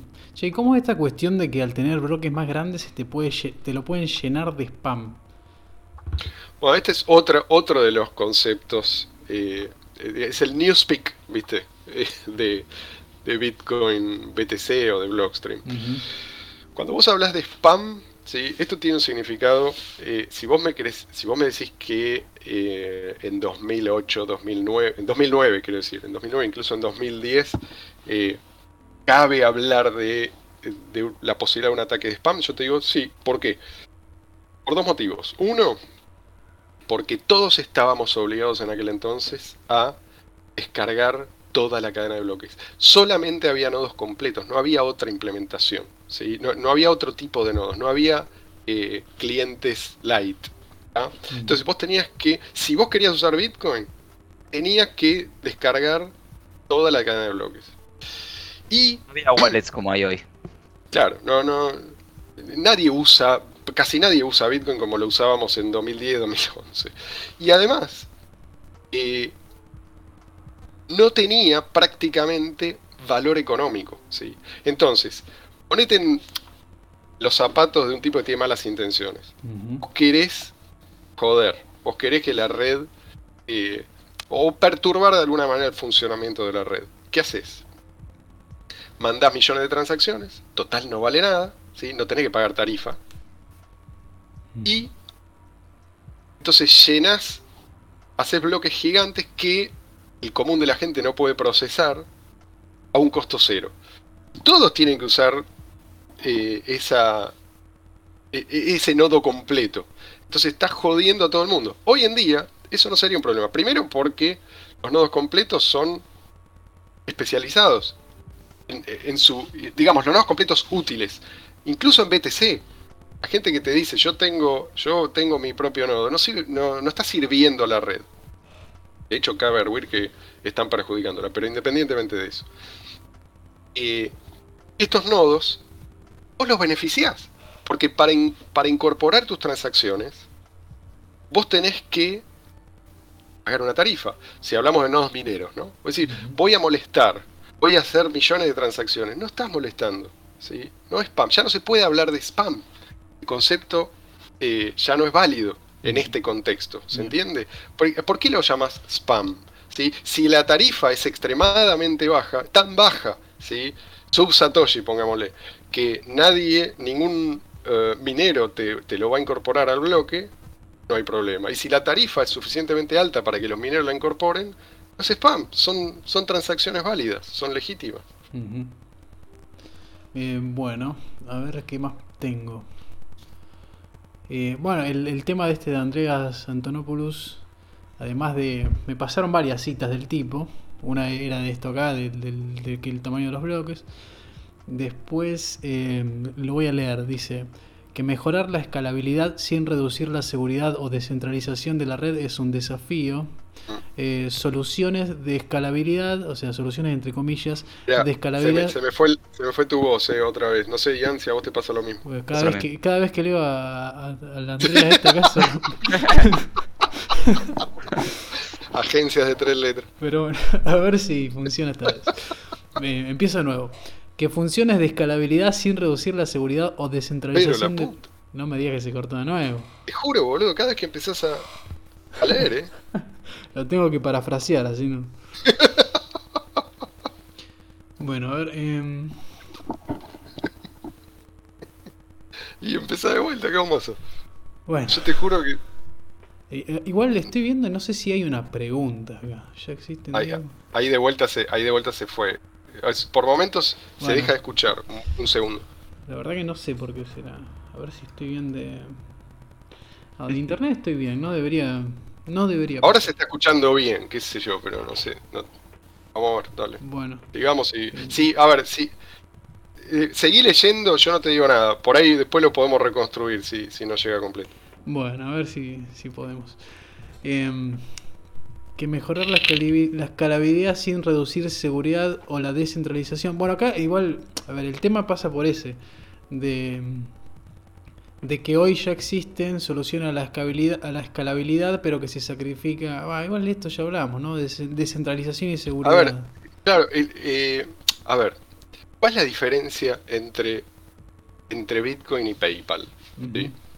Una persona que, que usa Bitcoin debería poder responder esto fácilmente. ¿Por qué Bitcoin es descen- ¿Por qué decimos que es descentralizado? Si fuera descentralizado porque tiene muchos nodos y punto, porque cada persona tiene un nodo, ¿sí? porque se siente, se, se siente bien de esa manera, tiene un, no- un nodo eh, jovista en su casa, entonces estamos muertos, porque si, si se trata de esos nodos, cualquiera puede hoy en día encender mil, diez mil, cien mil nodos de un momento a otro si tenés los recursos y ya está, te superó. Si es o sea, eh, esto se llama eh, ataque, ataque civil, ¿no? Eh, en informa en redes. Vos, vos no dependés del número de nodos.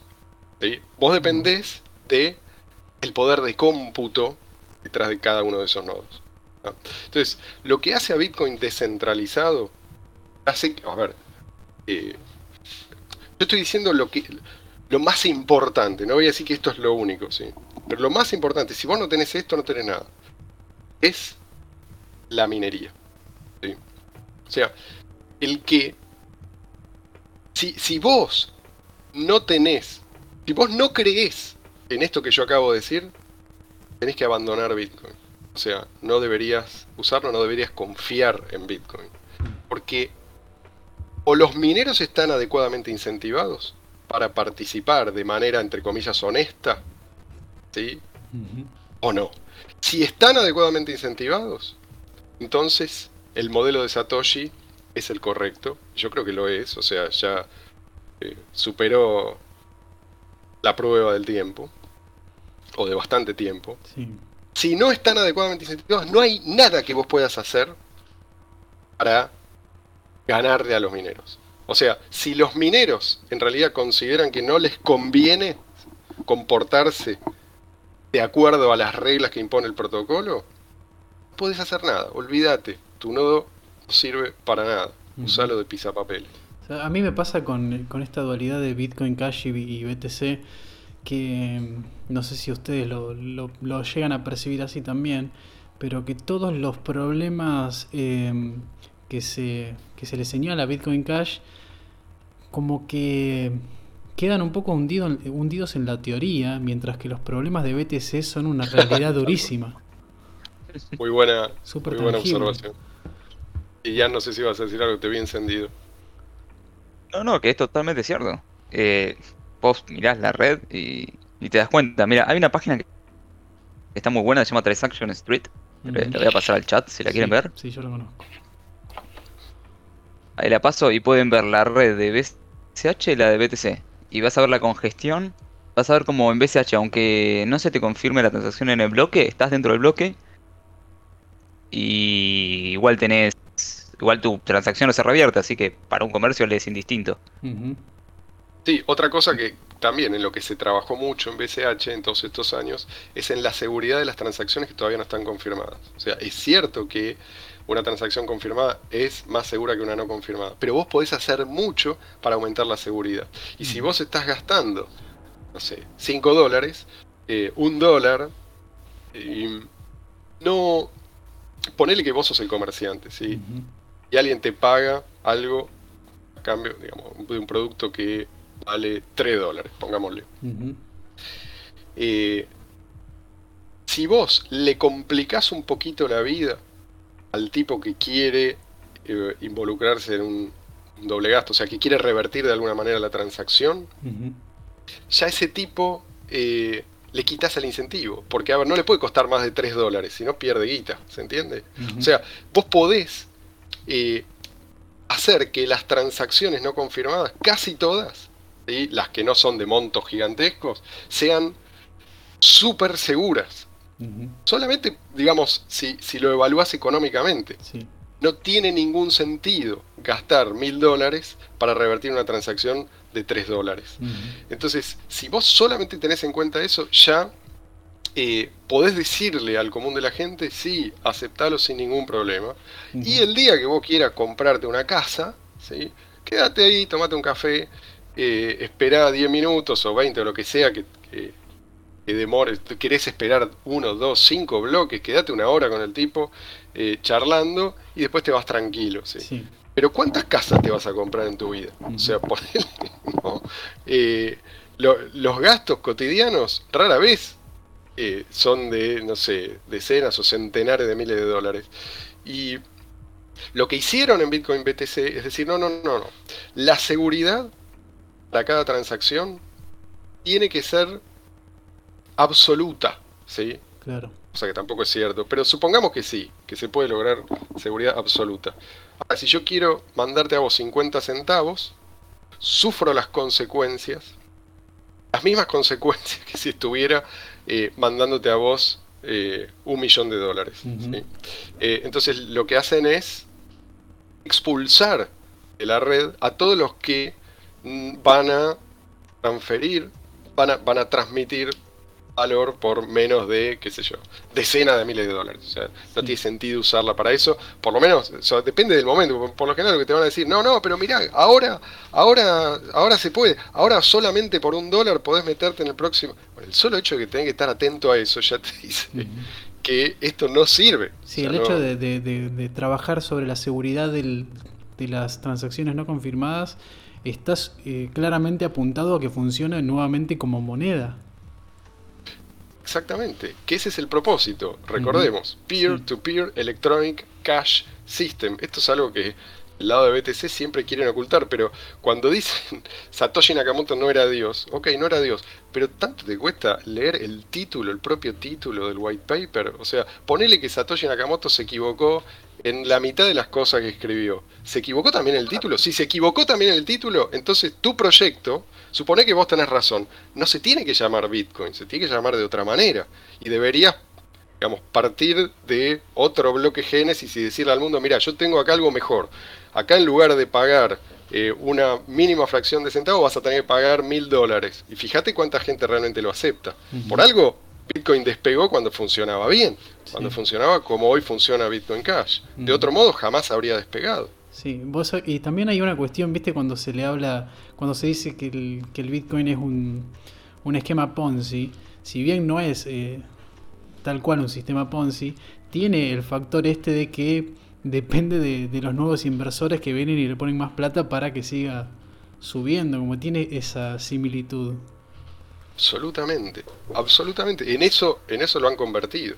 Y eh, era, era, era necesario convertirlo en eso para que eh, los, los nuevos dueños, porque son los dueños de Bitcoin, a ver, son los que gobiernan, son los que toman las decisiones. Si vos lo- los escuchás hablar, esto se parece mucho a eh, las discusiones que, que vos podés tener con esta gente, eh, son muy parecidas a las, a las discusiones que uno tiene con, con los marxistas, ¿no?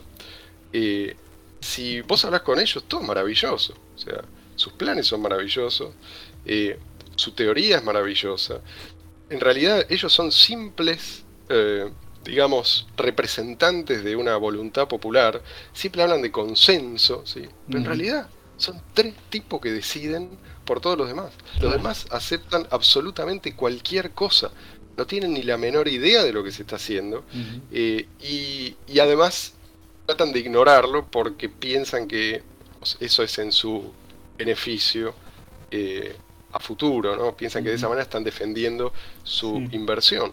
Eh, e- esa es, es la trampa en la que ha caído mucha gente, ¿no? A ver, no sé si es una trampa, si llamarlo trampa, porque eh, se metieron y se quedaron voluntariamente, ¿no? O sea, decidieron ignorar todos estos problemas, decidieron ignorar todas las luces amarillas y rojas, eh, porque consideraron que de esa manera ellos iban a eh, enriquecerse y aparentemente enriquecerse eh, es todo lo que les importa. Sí, Yo creo que a la larga tampoco, tampoco se van a enriquecer. Esto, esto, es lo, esto es lo lindo porque, a ver, eh, acá vos no podés hacer lo mismo en Bitcoin, no podés hacer lo mismo que, eh, que haces dentro de un, jardín, de un jardín amurallado que vos realmente tenés completamente controlado y vigilado. Acá, viste, el- la salida está a un clic. Sí.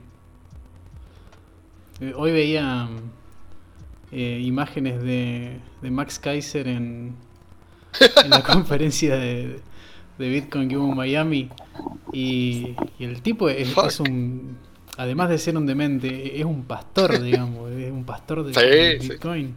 Es el idioma. Lo ves el en Telefe a las 3 de la mañana, sí. Sí, el, el lenguaje que maneja es, extremadamente religioso.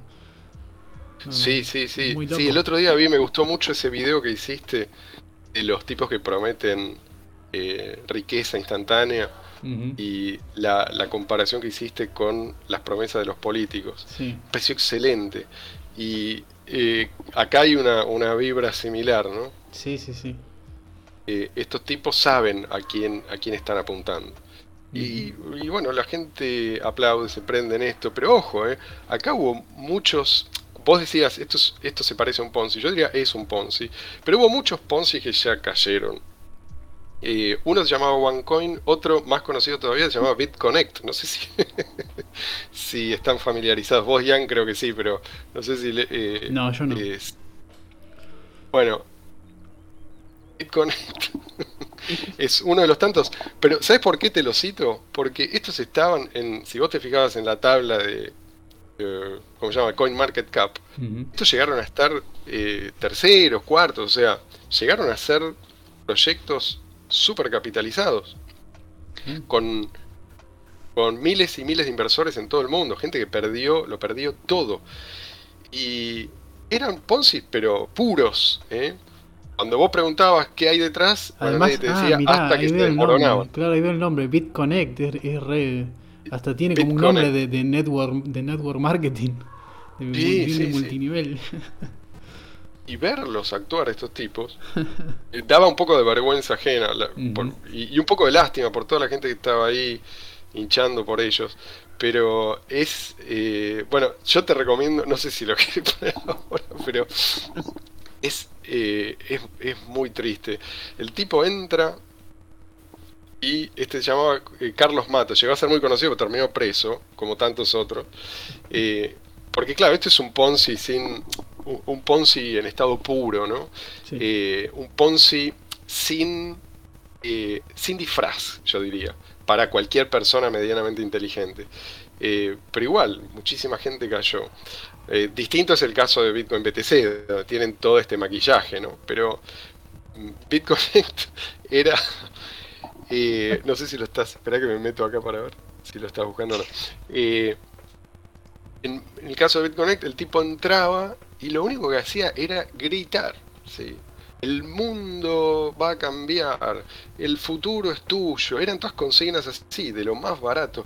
Eh, y gritaba. Era, y, y terminaba de gritar eso ¿sí? En una pose, viste, tipo Superman, como viendo, eh, ¿no? a punto de despegar. y otra vez gritaba. Sí, sí. y, la ge- y uno lo miraba con impotencia, ¿viste? Vos sabés lo, lo que es esto, sabés cómo termina, pero sabés también... A ver, me estoy acordando ahora de uno que se llamaba The Pirate... eh, Pirate at 40 se llamaba. Esto te estoy hablando de 2011. Este tipo llegó a controlar, llegaba a mover el mercado. Tenía tantos inversores. Y lo defendían a muerte. Lo defendían a muerte. En ese momento era obvio que el tipo eh, estaba, eh, estaba manejando un Ponzi. Pero era impresionante. Y yo vi gente que, eh, que, que yo más o menos respetaba, viste, que publicaban a menudo en el foro. Los vi caer. eh, y cuando el tipo dejó de pagar, cosa que siempre tarde o temprano pasa, Sí. estos eran salían a defenderlo, salían a defenderlo, hasta que el tipo no estuvo preso, este fue el primero, el primero de los Ponzi, que- hasta el tipo no estuvo preso, estos tipos eh, no, no reconocieron nada y después en su mayoría simplemente desaparecieron. No, esto es muy obvio. Mirá, ahí lo estoy viendo, es impresionante. A ver ¿Cuál? si lo puedo mostrar. Sí, el pelado este, no. Está. Car- Carlos Matos. Sí, no, después reviso el departamento porque me parece que me robó algo. Por Dios, a ver si puedo mostrar. Pero sí, es, es- es verdad que ahora el, se llegó a, a- se llegó a empezar a manejar ese lenguaje en el mainstream de Bitcoin. Entonces es, es realmente preocupante. Fuck sí, sí. Elon. Sí, se, claro, se transformó exactamente en ese, en un culto a una. We are not saving. Sí, no. We are not selling, ¿qué te dice? We are not selling, o sea, eh, nosotros no vamos a vender, ¿sí? Y, y además instando a la gente a comprar. ¿Por qué? O sea, ¿qué, qué es lo que estoy comprando? ¿Qué es lo, Hasta qué es la lo que estoy muerte. comprando? Esta es la pregunta. ¿Para Claro, qué? manos, de, dia- manos de diamante, ¿no? Dicen ahora, tienen todos estos conceptos eh, y estas imágenes. eh, son, son como fáciles de, de captar, ¿viste? Para el gran público. O sea, igualan para abajo. Eh, como que el- la consigna se va simplificando cada vez más. Hasta que llegas hasta el último orejón, ¿viste? Que está rascando la billetera.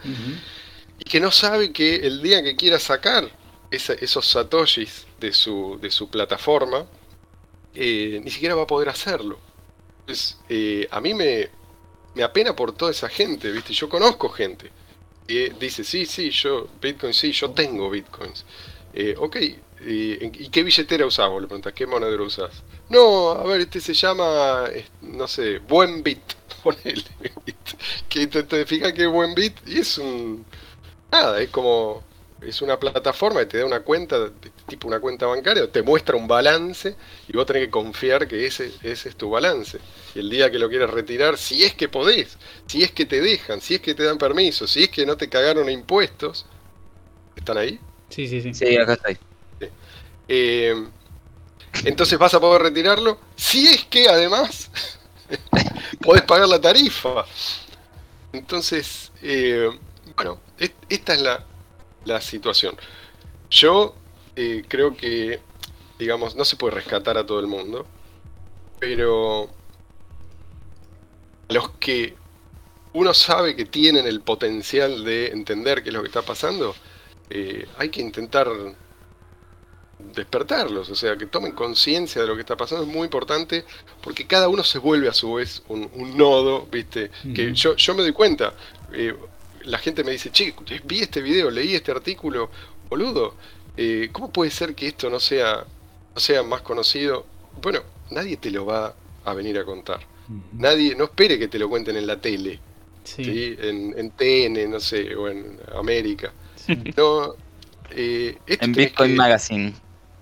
o en Bitcoin Magazine. No te lo van a venir a contar.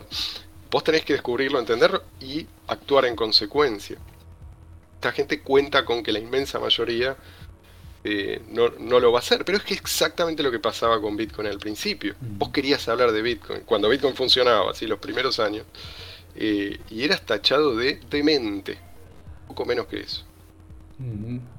Sí, el, eh, es como que el, el- el Bitcoin y, y todo el mundo de las criptomonedas terminó tomando el mismo formato eh, que, que prácticamente toma todo lo que llega al mainstream, ¿no? Que el- la- las fuentes mainstream son las menos confiables. Y al último lugar donde te- si querés saber la verdad vas a tener que ir a otro lado, digamos. Oh, Dios, se me coparon los vecinos ahora. ¿Qué pasó? Eh, nada, mis vecinos están haciendo ruidos. Lo que falta. Sí, Ta. pero... Eh, sí. Sí, sí, sí. Eso, eh, y yo creo que esta, esta gente, esta, esta invasión que sufrió Bitcoin, eh, está... es- yo, yo creo que, a ver, yo digo invasión porque yo lo veo como eh, un, un ataque, pero el, el atacante da la impresión de estar bien entrenado en este tipo de ataque. O sea, saben, saben que es relativamente fácil eh, modificar la opinión pública. De hecho, si vos le preguntabas en los primeros años al, al común de la gente, che, esto, ¿qué onda esto de Bitcoin? Incluso a los expertos, ¿sí? a los supuestos expertos eh, en cuestiones económicas, financieras, que yo, todos decían, alejate, alejate, eh, vas, vas a salir quemado, no te asocies a eso, mirá que esto es peligroso. Eh, y eso es lo mismo que repetían las masas. Ujú. Hace un fast forward varios años después y lo que dice esta gente, o empieza a decir esta gente es, no, no, Bitcoin es un proyecto serio, ¿sí? ojo con cualquier cosa que no sea Bitcoin. ¿tá? Sí. Aparece Michael Ahora- Saylor. Claro, claro, Michael Saylor, ¿no? Michael Saylor que em, invierte por primera vez en 2000, no sé, hace, hace un año, ponele, eh, y porque descubrió todas las virtudes de Bitcoin, justo en el peor momento, o sea, cuando Bitcoin eh, eh, llegó, digamos, a, a tener tarifas, creo que récord o cerca del récord, ahí es donde el tipo apareció diciendo, muchachos, esta es la panacea. Mm. Eh, y. Entonces, de- lo, lo que digo es que no me parece que esto sea casualidad. No, no hace falta ser un conspiranoico para, para entender que esta gente tiene experiencia en, eh, digamos, manipular la opinión pública. Sí. Además de, también es una cuestión de patrones que ves que se repiten en otras cuestiones sobre las que te vienen mintiendo, digamos. Tiene el, mismo el mismo color de la mentira que tiene casi cualquier em, círculo eh, lo suficientemente importante para llegar al mainstream. Sí, sí, sí. Ahora, es importante entender cuál es el objetivo último. Porque antes hablábamos de, bueno, de reintroducir inflación. Sí. eh, o de convertir a, a Bitcoin en una moneda fiat más. Bueno, eh, eso es, en definitiva, ellos saben que de esa manera eh, tienen, siguen teniendo el control. Ellos nos quieren dependientes y la gente está acostumbrada a eso. La gente que está eh, acostumbrada al dinero fiat, al sistema bancario tal como lo conocemos, Ujú. eh, cuando, cuando decís, no hace falta hacer un gran esfuerzo para venderles algo parecido. No sé si, si me explico. O sea, Sí. si vos le querés explicar, mira, Bitcoin es mejor por tal y tal motivo, necesitas sentarte un rato y explicarle cuál es la diferencia. Ahora, si vos le decís, Bitcoin, lo único que tenés que hacer, ¿sí? Es meterte en Coinbase o en tu, por, tu propio banco, cosa que algunos bancos permiten en algunos lugares y probablemente eh, muy pronto en todas partes, metete en tu banco ¿sí? y, y compra Bitcoin, lo vas a tener ahí en una cuenta por separado, tus Bitcoins van a estar ahí, quédate tranquilo. El tipo no, tuvo no tuvo que hacer ningún esfuerzo para entender cuál es la diferencia. ¿Cuál Sí. es el valor de Bitcoin? ¿Por qué es diferente esto? Eh, ¿qué se, va, ¿Se va a apreciar? Ok, se va a apreciar, pero ¿por qué? ¿Sí? Entonces, eh, yo creo que acá lo, lo que lograron es que la gente se sienta cómoda con Bitcoin. Y para que la gente se sienta cómoda con Bitcoin, Bitcoin se tiene que parecer cada vez más hasta ser indistinguible el dinero fiat. Entonces, cuando a la gente le digan, bueno, pero Bitcoin, que ni siquiera se lo van a decir, pero digamos, cuando decidan que la inflación que, que el límite de 21 millones es muy restrictivo, que necesitamos más monedas y, y ocultando la, la posibilidad de fraccionar infinitamente las monedas, Sí. eh, cosa que dicho sea de paso tampoco se puede hacer en digamos, el fraccionamiento, la divisibilidad está limitada en Bitcoin BTC por, la, por el límite de la escalabilidad, pero bueno, ese es otro tema. Eh, cuando a la gente le digan que eh, 21 millones es muy poco, la gente va a decir, lógico, sí, lógico que es muy poco. ¿Cómo va a ser suficiente? no, que van a vivir los mineros. Si los no alcanzan. Además, claro, necesitamos, esto, esto es un, un error de Satoshi Nakamoto, ¿sí? Te van a decir también, entonces vos vas a decir, pero, pero el white paper sí, pero, pero Satoshi no era Dios, que eso es religioso, ¿sí? Entonces, eh, volvemos a, a este punto. Por eso es tan importante que la gente que entiende se plante, ¿viste? Sí. Eh, porque si la gente que entiende no se planta por, por incomodidad, nadie lo va a hacer. ¿Viste? Y, la comunidad crece. Cuando nosotros... eh, fue una etapa muy deprimente lo- el, el primer año, ponerle después del fork. Pero hay mucha gente que me confesó, me dijo yo, la verdad, no, no aguanté, me fui. Me fui y después, viste, tuve, tuve que, no sé, tuve que resguardarme, viste, psicológicamente, eh, tuve que desaparecer por un tiempo y un par de años después dije, bueno, ya estoy listo. Eh, no sé, por ahí eso es lo que hay gente que, que necesita, pero eh, es muy importante, es necesario que, así como, a ver, la gente, si, sin los early adopters y los programadores que contribuyeron originalmente y los primeros empresarios que dijeron apuesto a esto, Bitcoin nunca eh, habría despegado. Sabes que a mí Eh, lo, lo que yo siento que hace mucha diferencia es, sobre todo en términos de usarla como moneda y la adopción, la adopción real, no simplemente tenerla en un exchange a ver si sube. Eh, Sí. es el hecho de agarrar, tener tu wallet con un, un poco de, de monedas en- adentro y ir y usarla y ver cómo se transfiere enseguida y, y- y ya está, decís, eso fue todo, listo, ya se terminó. Y Sí, esa- es tan sencillo. Yo últimamente lo empecé a usar más que nunca, pero si es tan sencillo que vos decís, ¿cómo puede ser que esto no esté adoptado globalmente con lo eh, porque es ridículo lo sencillo que, que no podría simplificarse más. Y las ventajas eh, son, son tantas y tan grandes. Incluso si vos entendés dos o tres, ¿viste?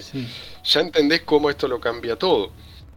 Sí. Por eso es que a la gente se le oculta. Y vuelvo a decir, si, si nosotros estamos todos de acuerdo en que en la tele no va a salir, en que, no sé, en el diario no te lo van a contar, ¿quién lo va a hacer? Sí. Tenemos que nosotros eh, explicarlo a nuestros familiares, a nuestros a la gente que apreciamos en primer lugar y al que esté dispuesto a escucharnos. En la tele todavía están defendiendo el peso, imagínate. Y lo van a defender a muerte. Y cuando el peso desaparezca van a defender a, no sé, al austral o que lo que venga después. Pero, o al dólar, no sé. Pero, digo, eh, no. Es importante eh, reconocer que nuestros enemigos son poderosos. O sea que esto no, no se van a quedar quietos. No se van a quedar quietos. Ellos van a intentar eh, mantenerse en esa posición de poder y solamente van a abandonarla cuando no les quede más remedio. Ahora, ¿cuál es nuestra, nuestra mejor arma? Irónicamente, creo yo también esta posibilidad de operar bajo el radar. Vos podés ir creciendo. ¿Qué es lo que pasó al principio con Bitcoin BTC? O sea, la gente lo empezó a usar para todo. Pero el mundo no estaba al tanto de lo que estaba pasando. Los reguladores no sabían nada. ¿sí? Eh, los billonarios todavía no se habían enterado, la mayoría. Eh, y la gente lo empezó a usar. Vos entrabas al foro y todavía no había ni siquiera una plataforma, ni siquiera, pero rudimentaria. Pero la gente dentro del foro decía, che, eh, yo vendo esto, alguien me lo compra, che, yo compro, estoy interesado en tal cosa. Empezó a gestarse, viste, un mercado. Claro. Es- Eh, era por- Sí. eh, está el tema ahí de que si, si mañana 100.000 personas más adoptan, oh, espera que se caño de escape, por Dios. Eh, si mañana 10.000 personas más, eh, 100.000 personas más adoptan B- eh, BCH y lo empiezan a usar, eh, es algo tan. Eh, es como cotidiano, digamos, que, que no tiene ningún tipo de, de valor mediático. En cambio, si. J- JP Morgan habla del Bitcoin, bueno, eso sí es una noticia. Y es imparable además, porque la gente que está usando BCH en su inmensa mayoría está usando su propio monedero. Tiene el control de sus propias monedas. Andan por el mundo, ¿sí?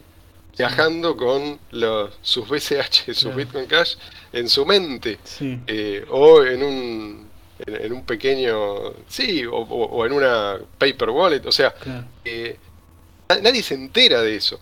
Es que, Cuando vos sí, pagás en BCH y el otro lo convierte a fiat, eh, eso es algo que, digamos, puede llegar a quedar registrado, pero cuando vos pagás en BCH y el otro se guarda los BCH. Ujú, eh, O los gasta. eso Cuando circula la moneda. ujú. Círculo, exacto.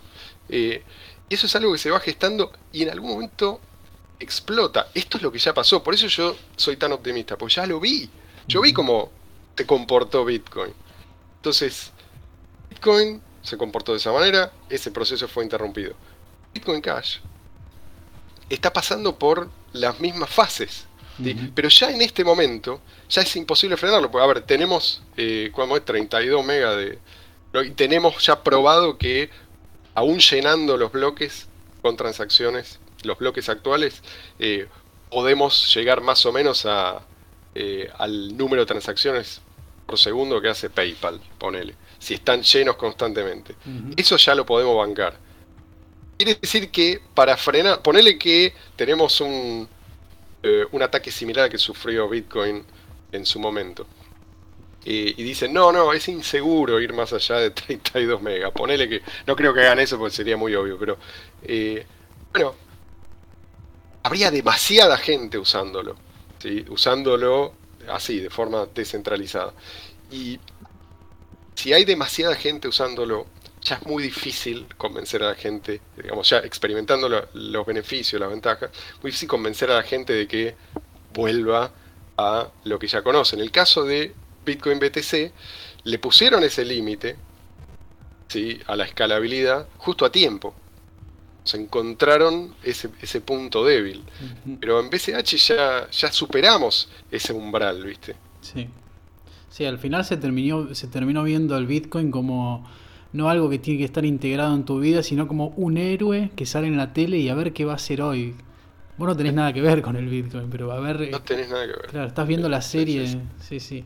Sí, y es, co- y es como ver, viste, no sé, Robotech, alguna, de estas- no sé cuál es la actual, estos robots gigantes que se pelean, viste, entonces ves, aparece Michael Saylor, que es un multibillonario, y por otro lado otro multibillonario, eh, y todos eh, diciendo, todos compitiendo por ver quién hace la predicción más disparatada, viste, Sí. y, y estos supuestamente son los que eh, vienen a combatir a los que todavía no entendieron por qué Bitcoin va a ser el patrón monetario para toda la humanidad. Este mismo tipo, Michael Saylor, el otro día dijo, la moneda de reserva va a ser el dólar y va a funcionar sobre Bitcoin. ¿sí? Sí. O sea, estos, los héroes de los maximalistas de BTC, no tienen ninguna intención de que Bitcoin sea utilizado como moneda. Ellos eh, lo ven como una muy buena oportunidad de inversión. Irónicamente, eh, los que más hablan de esto son los que más tarde llegaron. O sea, no sé si, si tienen razón o no en, ese aspecto. Yo creo que si Bitcoin va a ser eh, a convertirse en eso que dice Michael Saylor que se va a convertir, es porque se las ingeniaron para eh, suprimir todo lo demás. No para prohibir, pues es imposible prohibirlo, pero para decir, mira, el exchange, vos querés poner un exchange, la única moneda que vas a poder eh, listar es BTC. Esa es la única manera de que Bitcoin BTC a largo plazo pues, se mantenga como dominante. ¿sí? O sea, eh, ignorar a todas las demás y complicarle mucho la vida al tipo que quiere cambiar su dinero por eh, otra cripto que no sea BTC. Hasta que lo agarre que la es- espiral de la muerte. Hasta que lo agarre la espiral de la muerte. Hay muchas espirales de la muerte acá, eh, digamos, posibles. El caso de BTC. Pero yo creo que la inconsistencia económica eh, es algo que, a ver, vos podés ignorar, pero hasta cierto punto. O sea, en algún momento es como querer ignorar la gravedad. Sí, está bien. O sea, los primeros dos, tres pisos, como dice la frase, ¿no? todo va bien. En algún momento te estrellás. Y esto es lo mismo. O sea, los principios económicos, eh, los principios básicos, eh, no podés ignorarlos gratuitamente. Eso es lo que están haciendo. ¿Y qué opinan de, de lo de San Martín de los Andes, de esta nota que salió? Bueno, esto es un poco lo que eh, está inspirado en lo del Salvador. O sea, en este caso, en lugar de Strike, quieren usar una Lemon Otra- Cash. Demon Cash, que es también, es otra aplicación custodial totalmente. Entonces la gente, si es que la gente se prende en esto, va a descargarse esa aplicación, la va a usar y eh, nunca va a tocar la cadena de bloques, nunca va a tener sus llaves privadas. Es la misma historia. Claro. Eh, no sé quién está detrás de esto, pero ya vi que lo que promueven es una eh, aplicación como esta. Es como decir, mirá qué novedad, eh, ahora tu, tu banco, si vos tenés Galicia, te da una cuenta bancaria eh, en la cual podés almacenar BTC, ¿sí? Sí. Y cuando vos querés retirar tus BTC te dicen, ¿qué? ¿Retirar a dónde? ¿Viste? no. O sea, esto lo podés mandar en todo caso al banco macro, si vos tenés cuenta ahí, pero retirarlo a tu propio monedero, de ninguna manera. O sea, ¿quién te cree que hizo? Sí, Eh, Michael Saylor, ¿viste? claro. O si no, a pagar las cantidades astronómicas que capaz que son más de lo que tenés en el monedero. Que es más que lo que tenés en el monedero y que encima a eso se le van a agregar las tarifas de ellos. Claro. ¿viste? O sea, Sí. la idea es que vos lo tengas ahí, que ellos puedan eh, eventualmente a hacia dónde vamos es a- hacia la reserva fraccionaria Mm. de BTC, o sea, está todo dispuesto para eso, si es que no se está haciendo ya. Ujú. El que depositó bitcoins recibirá bitcoins. Comentan. Claro, claro, pero, pero te das cuenta que eso solo es posible porque la gente eh, tiene que depositar. ¿Por qué la gente deposita? Ujú. La gente obtiene algo a cambio, si no, no deposita. Si, si vos tenés una buena moneda que eh, solo requiere una, una aplicación eh, muy fácil de usar y vos tenés, y vos tenés total control sobre tu dinero, eh, ¿para qué vas a depositar? Nunca vas a tener ese problema. Yo deposité BCH, quiero BCH, no vas a escuchar a nadie decir eso. Y puede ser que la gente se saque un poco esta costumbre con el tiempo de, de que alguien más te, te cuide la plata, como ser ahora con los bancos, y que se ve que eso está eh, mutando a, los sistemas custodiales. Yo creo que eh, vamos, bueno, es lo, que hablamos al principio, o sea, vamos a un mundo en el cual eh, vas a tener una, mm, vas a tener población económicamente independiente y vas a tener gente eh, prendida de la teta del sistema bancario paraestatal, digamos. Eh, y qué sé yo, la gente, a la, a la gente que vos querés, viste, la vas a poder destetar. Y, y así como, como pasa con la gente en general, dependiente del Estado, Sí.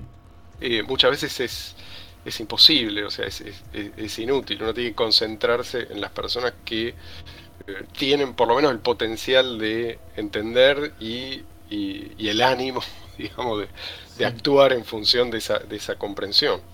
Pero, pero creo que sí, el mundo se va a dividir en dos. Gente eh, consciente de estas cosas y eh, gente que tiene realmente su dinero eh, y gente que no, no tiene nada. O sea, como decían, como, como dijeron en esta última reunión del G, ¿cómo es el G7? P7. Ujú. Vas a ser feliz, no vas a tener a nadie, vas a ser feliz. Sí. Eh, bueno, es- ese es el mundo hacia el que vamos.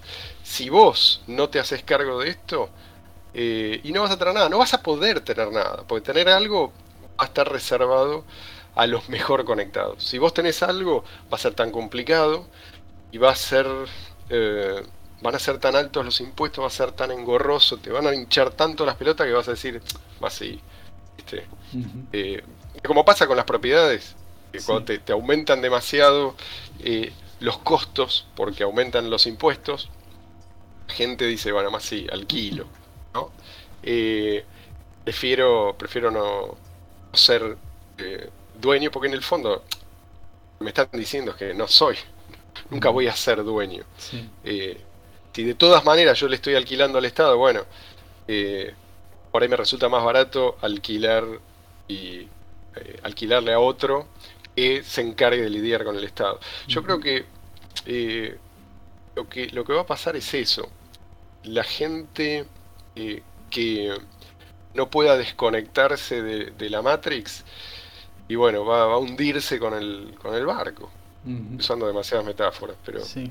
eh, Una mezcla de yo creo metáforas. que Metía, me- metía la Matrix en el barco. ¿Y con qué ojos ven sistemas como este de C socio, por ejemplo, que te deja recargar una tarjeta con, con, cri- con criptomonedas? Por ese, e- ese vínculo. Bueno, es- sí, eso está bueno, pero vos necesitas también que sea una cripto utilizable. Yo usaba cuando, al principio cuando BTC se podía usar, eh, en un momento hubo una intersección ahí con Uber, cuando todavía las tarifas eran accesibles, más o menos accesibles, y yo lo usaba un montón. Eh, este, tenías, eh, era Satoshi Tango, ofrecía una tarjeta y vos la cargabas con BTC y lo usabas. Pero claro, si vos tenés que pagar 100 dólares para cargar tu tarjeta, ya está. Ese caso de uso eh, queda fuera.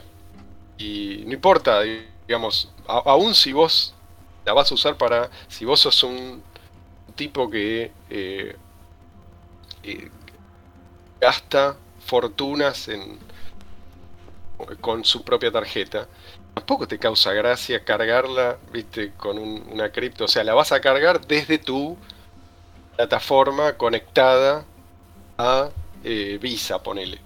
No, no, no, no, no vas a estar haciendo transacciones en la cadena de bloques. Muy probablemente eh, lo, lo estés usando de esa manera, o sea, de servicio centralizado a servicio centralizado. Sí. Ellos van a ser los que operen en tu nombre. Entonces, cuando, cuando las tarifas empezaron a subir, yo dejé de usar Uber. Eh, me habría encantado seguir, pero era una estupidez. Además, la gente en general no quiere tener, viste, no sé, centenares de miles o decenas de miles de dólares en un servicio como este. En general, la gente lo que hace es, o lo que yo hacía y lo que hacía la gente que yo conocía era, bueno, eh, quiero comprar tal cosa, cargo más o menos eso. ¿sí? Quiero, quiero comprar algo que vale, eh, no sé, 15 dólares, bueno, cargo 20, ponele. Eh, no quiero tener 5 mil dólares ahí, viste, que no sé, no sé si van a desaparecer, no sé, eh, digamos, si, si me van a autorizar después a usarlo o cuánto, qué sé yo, es un peligro Sí. tener demasiada, demasiado dinero atado a alguno de estos servicios. Bien. Bueno, pasamos la medianoche y, y vamos a terminar porque mucho más que esto la gente no mira. Aguanta. Pero nada, sin duda que los, los voy a volver a invitar porque eh, el, el- el tema de... Todo el tema de Bitcoin Cash y la adopción es como que a mí me devolvió un poco la, la esperanza, bueno, justamente en la adopción y, y en, que- Ujú. y en- en- en imaginarme un, un mundo en el cual pueda... eh, eh, sea algo cotidiano el, cobrar y, pagar en, una moneda como Bitcoin Cash y, darle el dedo del medio a muchas entidades gubernamentales. Y bueno, que eso se contagie y empiece a, a molestar realmente, no solamente em- em- empezar por beneficiarnos a nosotros, porque esa es la idea, pero si en el camino le rompemos las pelotas a algún que otro corrupto, es un plus. Sí, sí, eh, cor- eh, corrupto. Aclaremos que acá hablamos de corrupción estructural, no es, Sí, sí, no es sí. que eh, hay, Corrupción hay humana. algunos ¿eh? que Sí. sí, o sea, el, el sistema eh, premia a los corruptos, el sistema es corrupto. Entonces, eh, si vos querés algo diferente, vas a tener que mirar para otro lado. Sí, sí, totalmente. Yo, yo eh, te digo, por la misma razón que mm, era optimista al principio, a pesar de que era considerado un chiflado por todo el mundo que eh, se paraba a escucharme, eh, soy optimista ahora. Ah, Esto, soy optimista no porque sé lo que va a pasar mañana o pasado dentro de 10 años, sino porque sé que no se puede eliminar. Esto va a seguir existiendo, va a estar ahí como opción. Y la gente va, eh, algunos van a despertar antes, otros después. Eh, algunos van a seguir durmiendo, eh, pase lo que pase. Pero, pero ahora tenemos, tenemos una oportunidad que, y esto lo, lo dije la vez pasada y parece que exagero, pero no, no, no. Nunca antes habíamos tenido eh, la historia, nunca antes y yo llamo a todo el mundo a, a examinarlo, o sea, no, no se metan sin saber a dónde se están metiendo, pero una vez que lo entendieron, empiecen a usarlo, porque esa es la idea. Ujú. Compren libros, como estamos haciendo muchos. Ah, sí, li- libros libertarios. Está aceptando Bitcoin Cash. Así que- Ayer me llegaron tres que pagué con Bitcoin Cash. Y encima te hacen descuento, 5%. Yo compré 10 de un saque. Ahora que te comiste la R ahí, Ian. Ian. ¿Qué cosa? Ah, se me mandó el punto .com. A ver si puedo borrar el mensaje. Pero bueno, sí, igual eh, sí, ya lo tuvimos en el podcast a Augusto de Libros Libertarios. Yo todavía ¿Ah, sí? estoy esperando. Uh, lo voy a escuchar. Sí, sí. Todavía estoy esperando mi- mis libros porque yo que vivo acá en el interior. Ah, porque te- pero a mí me llegaron al toque al día siguiente, pero eh, son el servicio es muy bueno, la calidad además de los libros, todo, todo excelente. Precio, todo. Sí, sí, Me llevo sí. al día. El, el precio Acá Sí, en Cava, sí. ¿no? y el, y Claro. el checkout también está muy bueno. Claro, yo acá en, en, en mi pequeña ciudad tengo unos, unos tiempos de espera mayores. Pero ya van a llegar. Sí, sí. Eh, ¿Cómo se llama este pibe? Que quiero buscarlo el, el- la charla que tuviste con él. Eh, libros li- eh, sí, pero está, aparece como libros libertarios. Ah, aparece como. Bien. Lo estoy anotando. Yo todavía uso Virome. Eh, muchachos, la verdad, eh, un placer, ¿eh? Me encanta estar acá, me siento en casa. Excelente. Bueno, muchas gracias al chat que como siempre estuvo... Esta vez estuvieron muy atentos. Por lo general están meta a tirar chistes y boludeces, pero esta, vez estuvieron más calladitos escuchando la explicación. Pasa que acá sí... Ojalá, sí, ojalá sea sí. eso y no que se fueron todos. Sí, no, no, ya- sí, una vez ya pasó que estaban callados y dije, che, están ahí y empezaron a responder todos juntos. Bueno, muchas gracias, gente. Nos estaremos viendo muy pronto. Dale, Luca, hasta la próxima. Gracias a vos. Buenas noches. Chao, muchas gracias.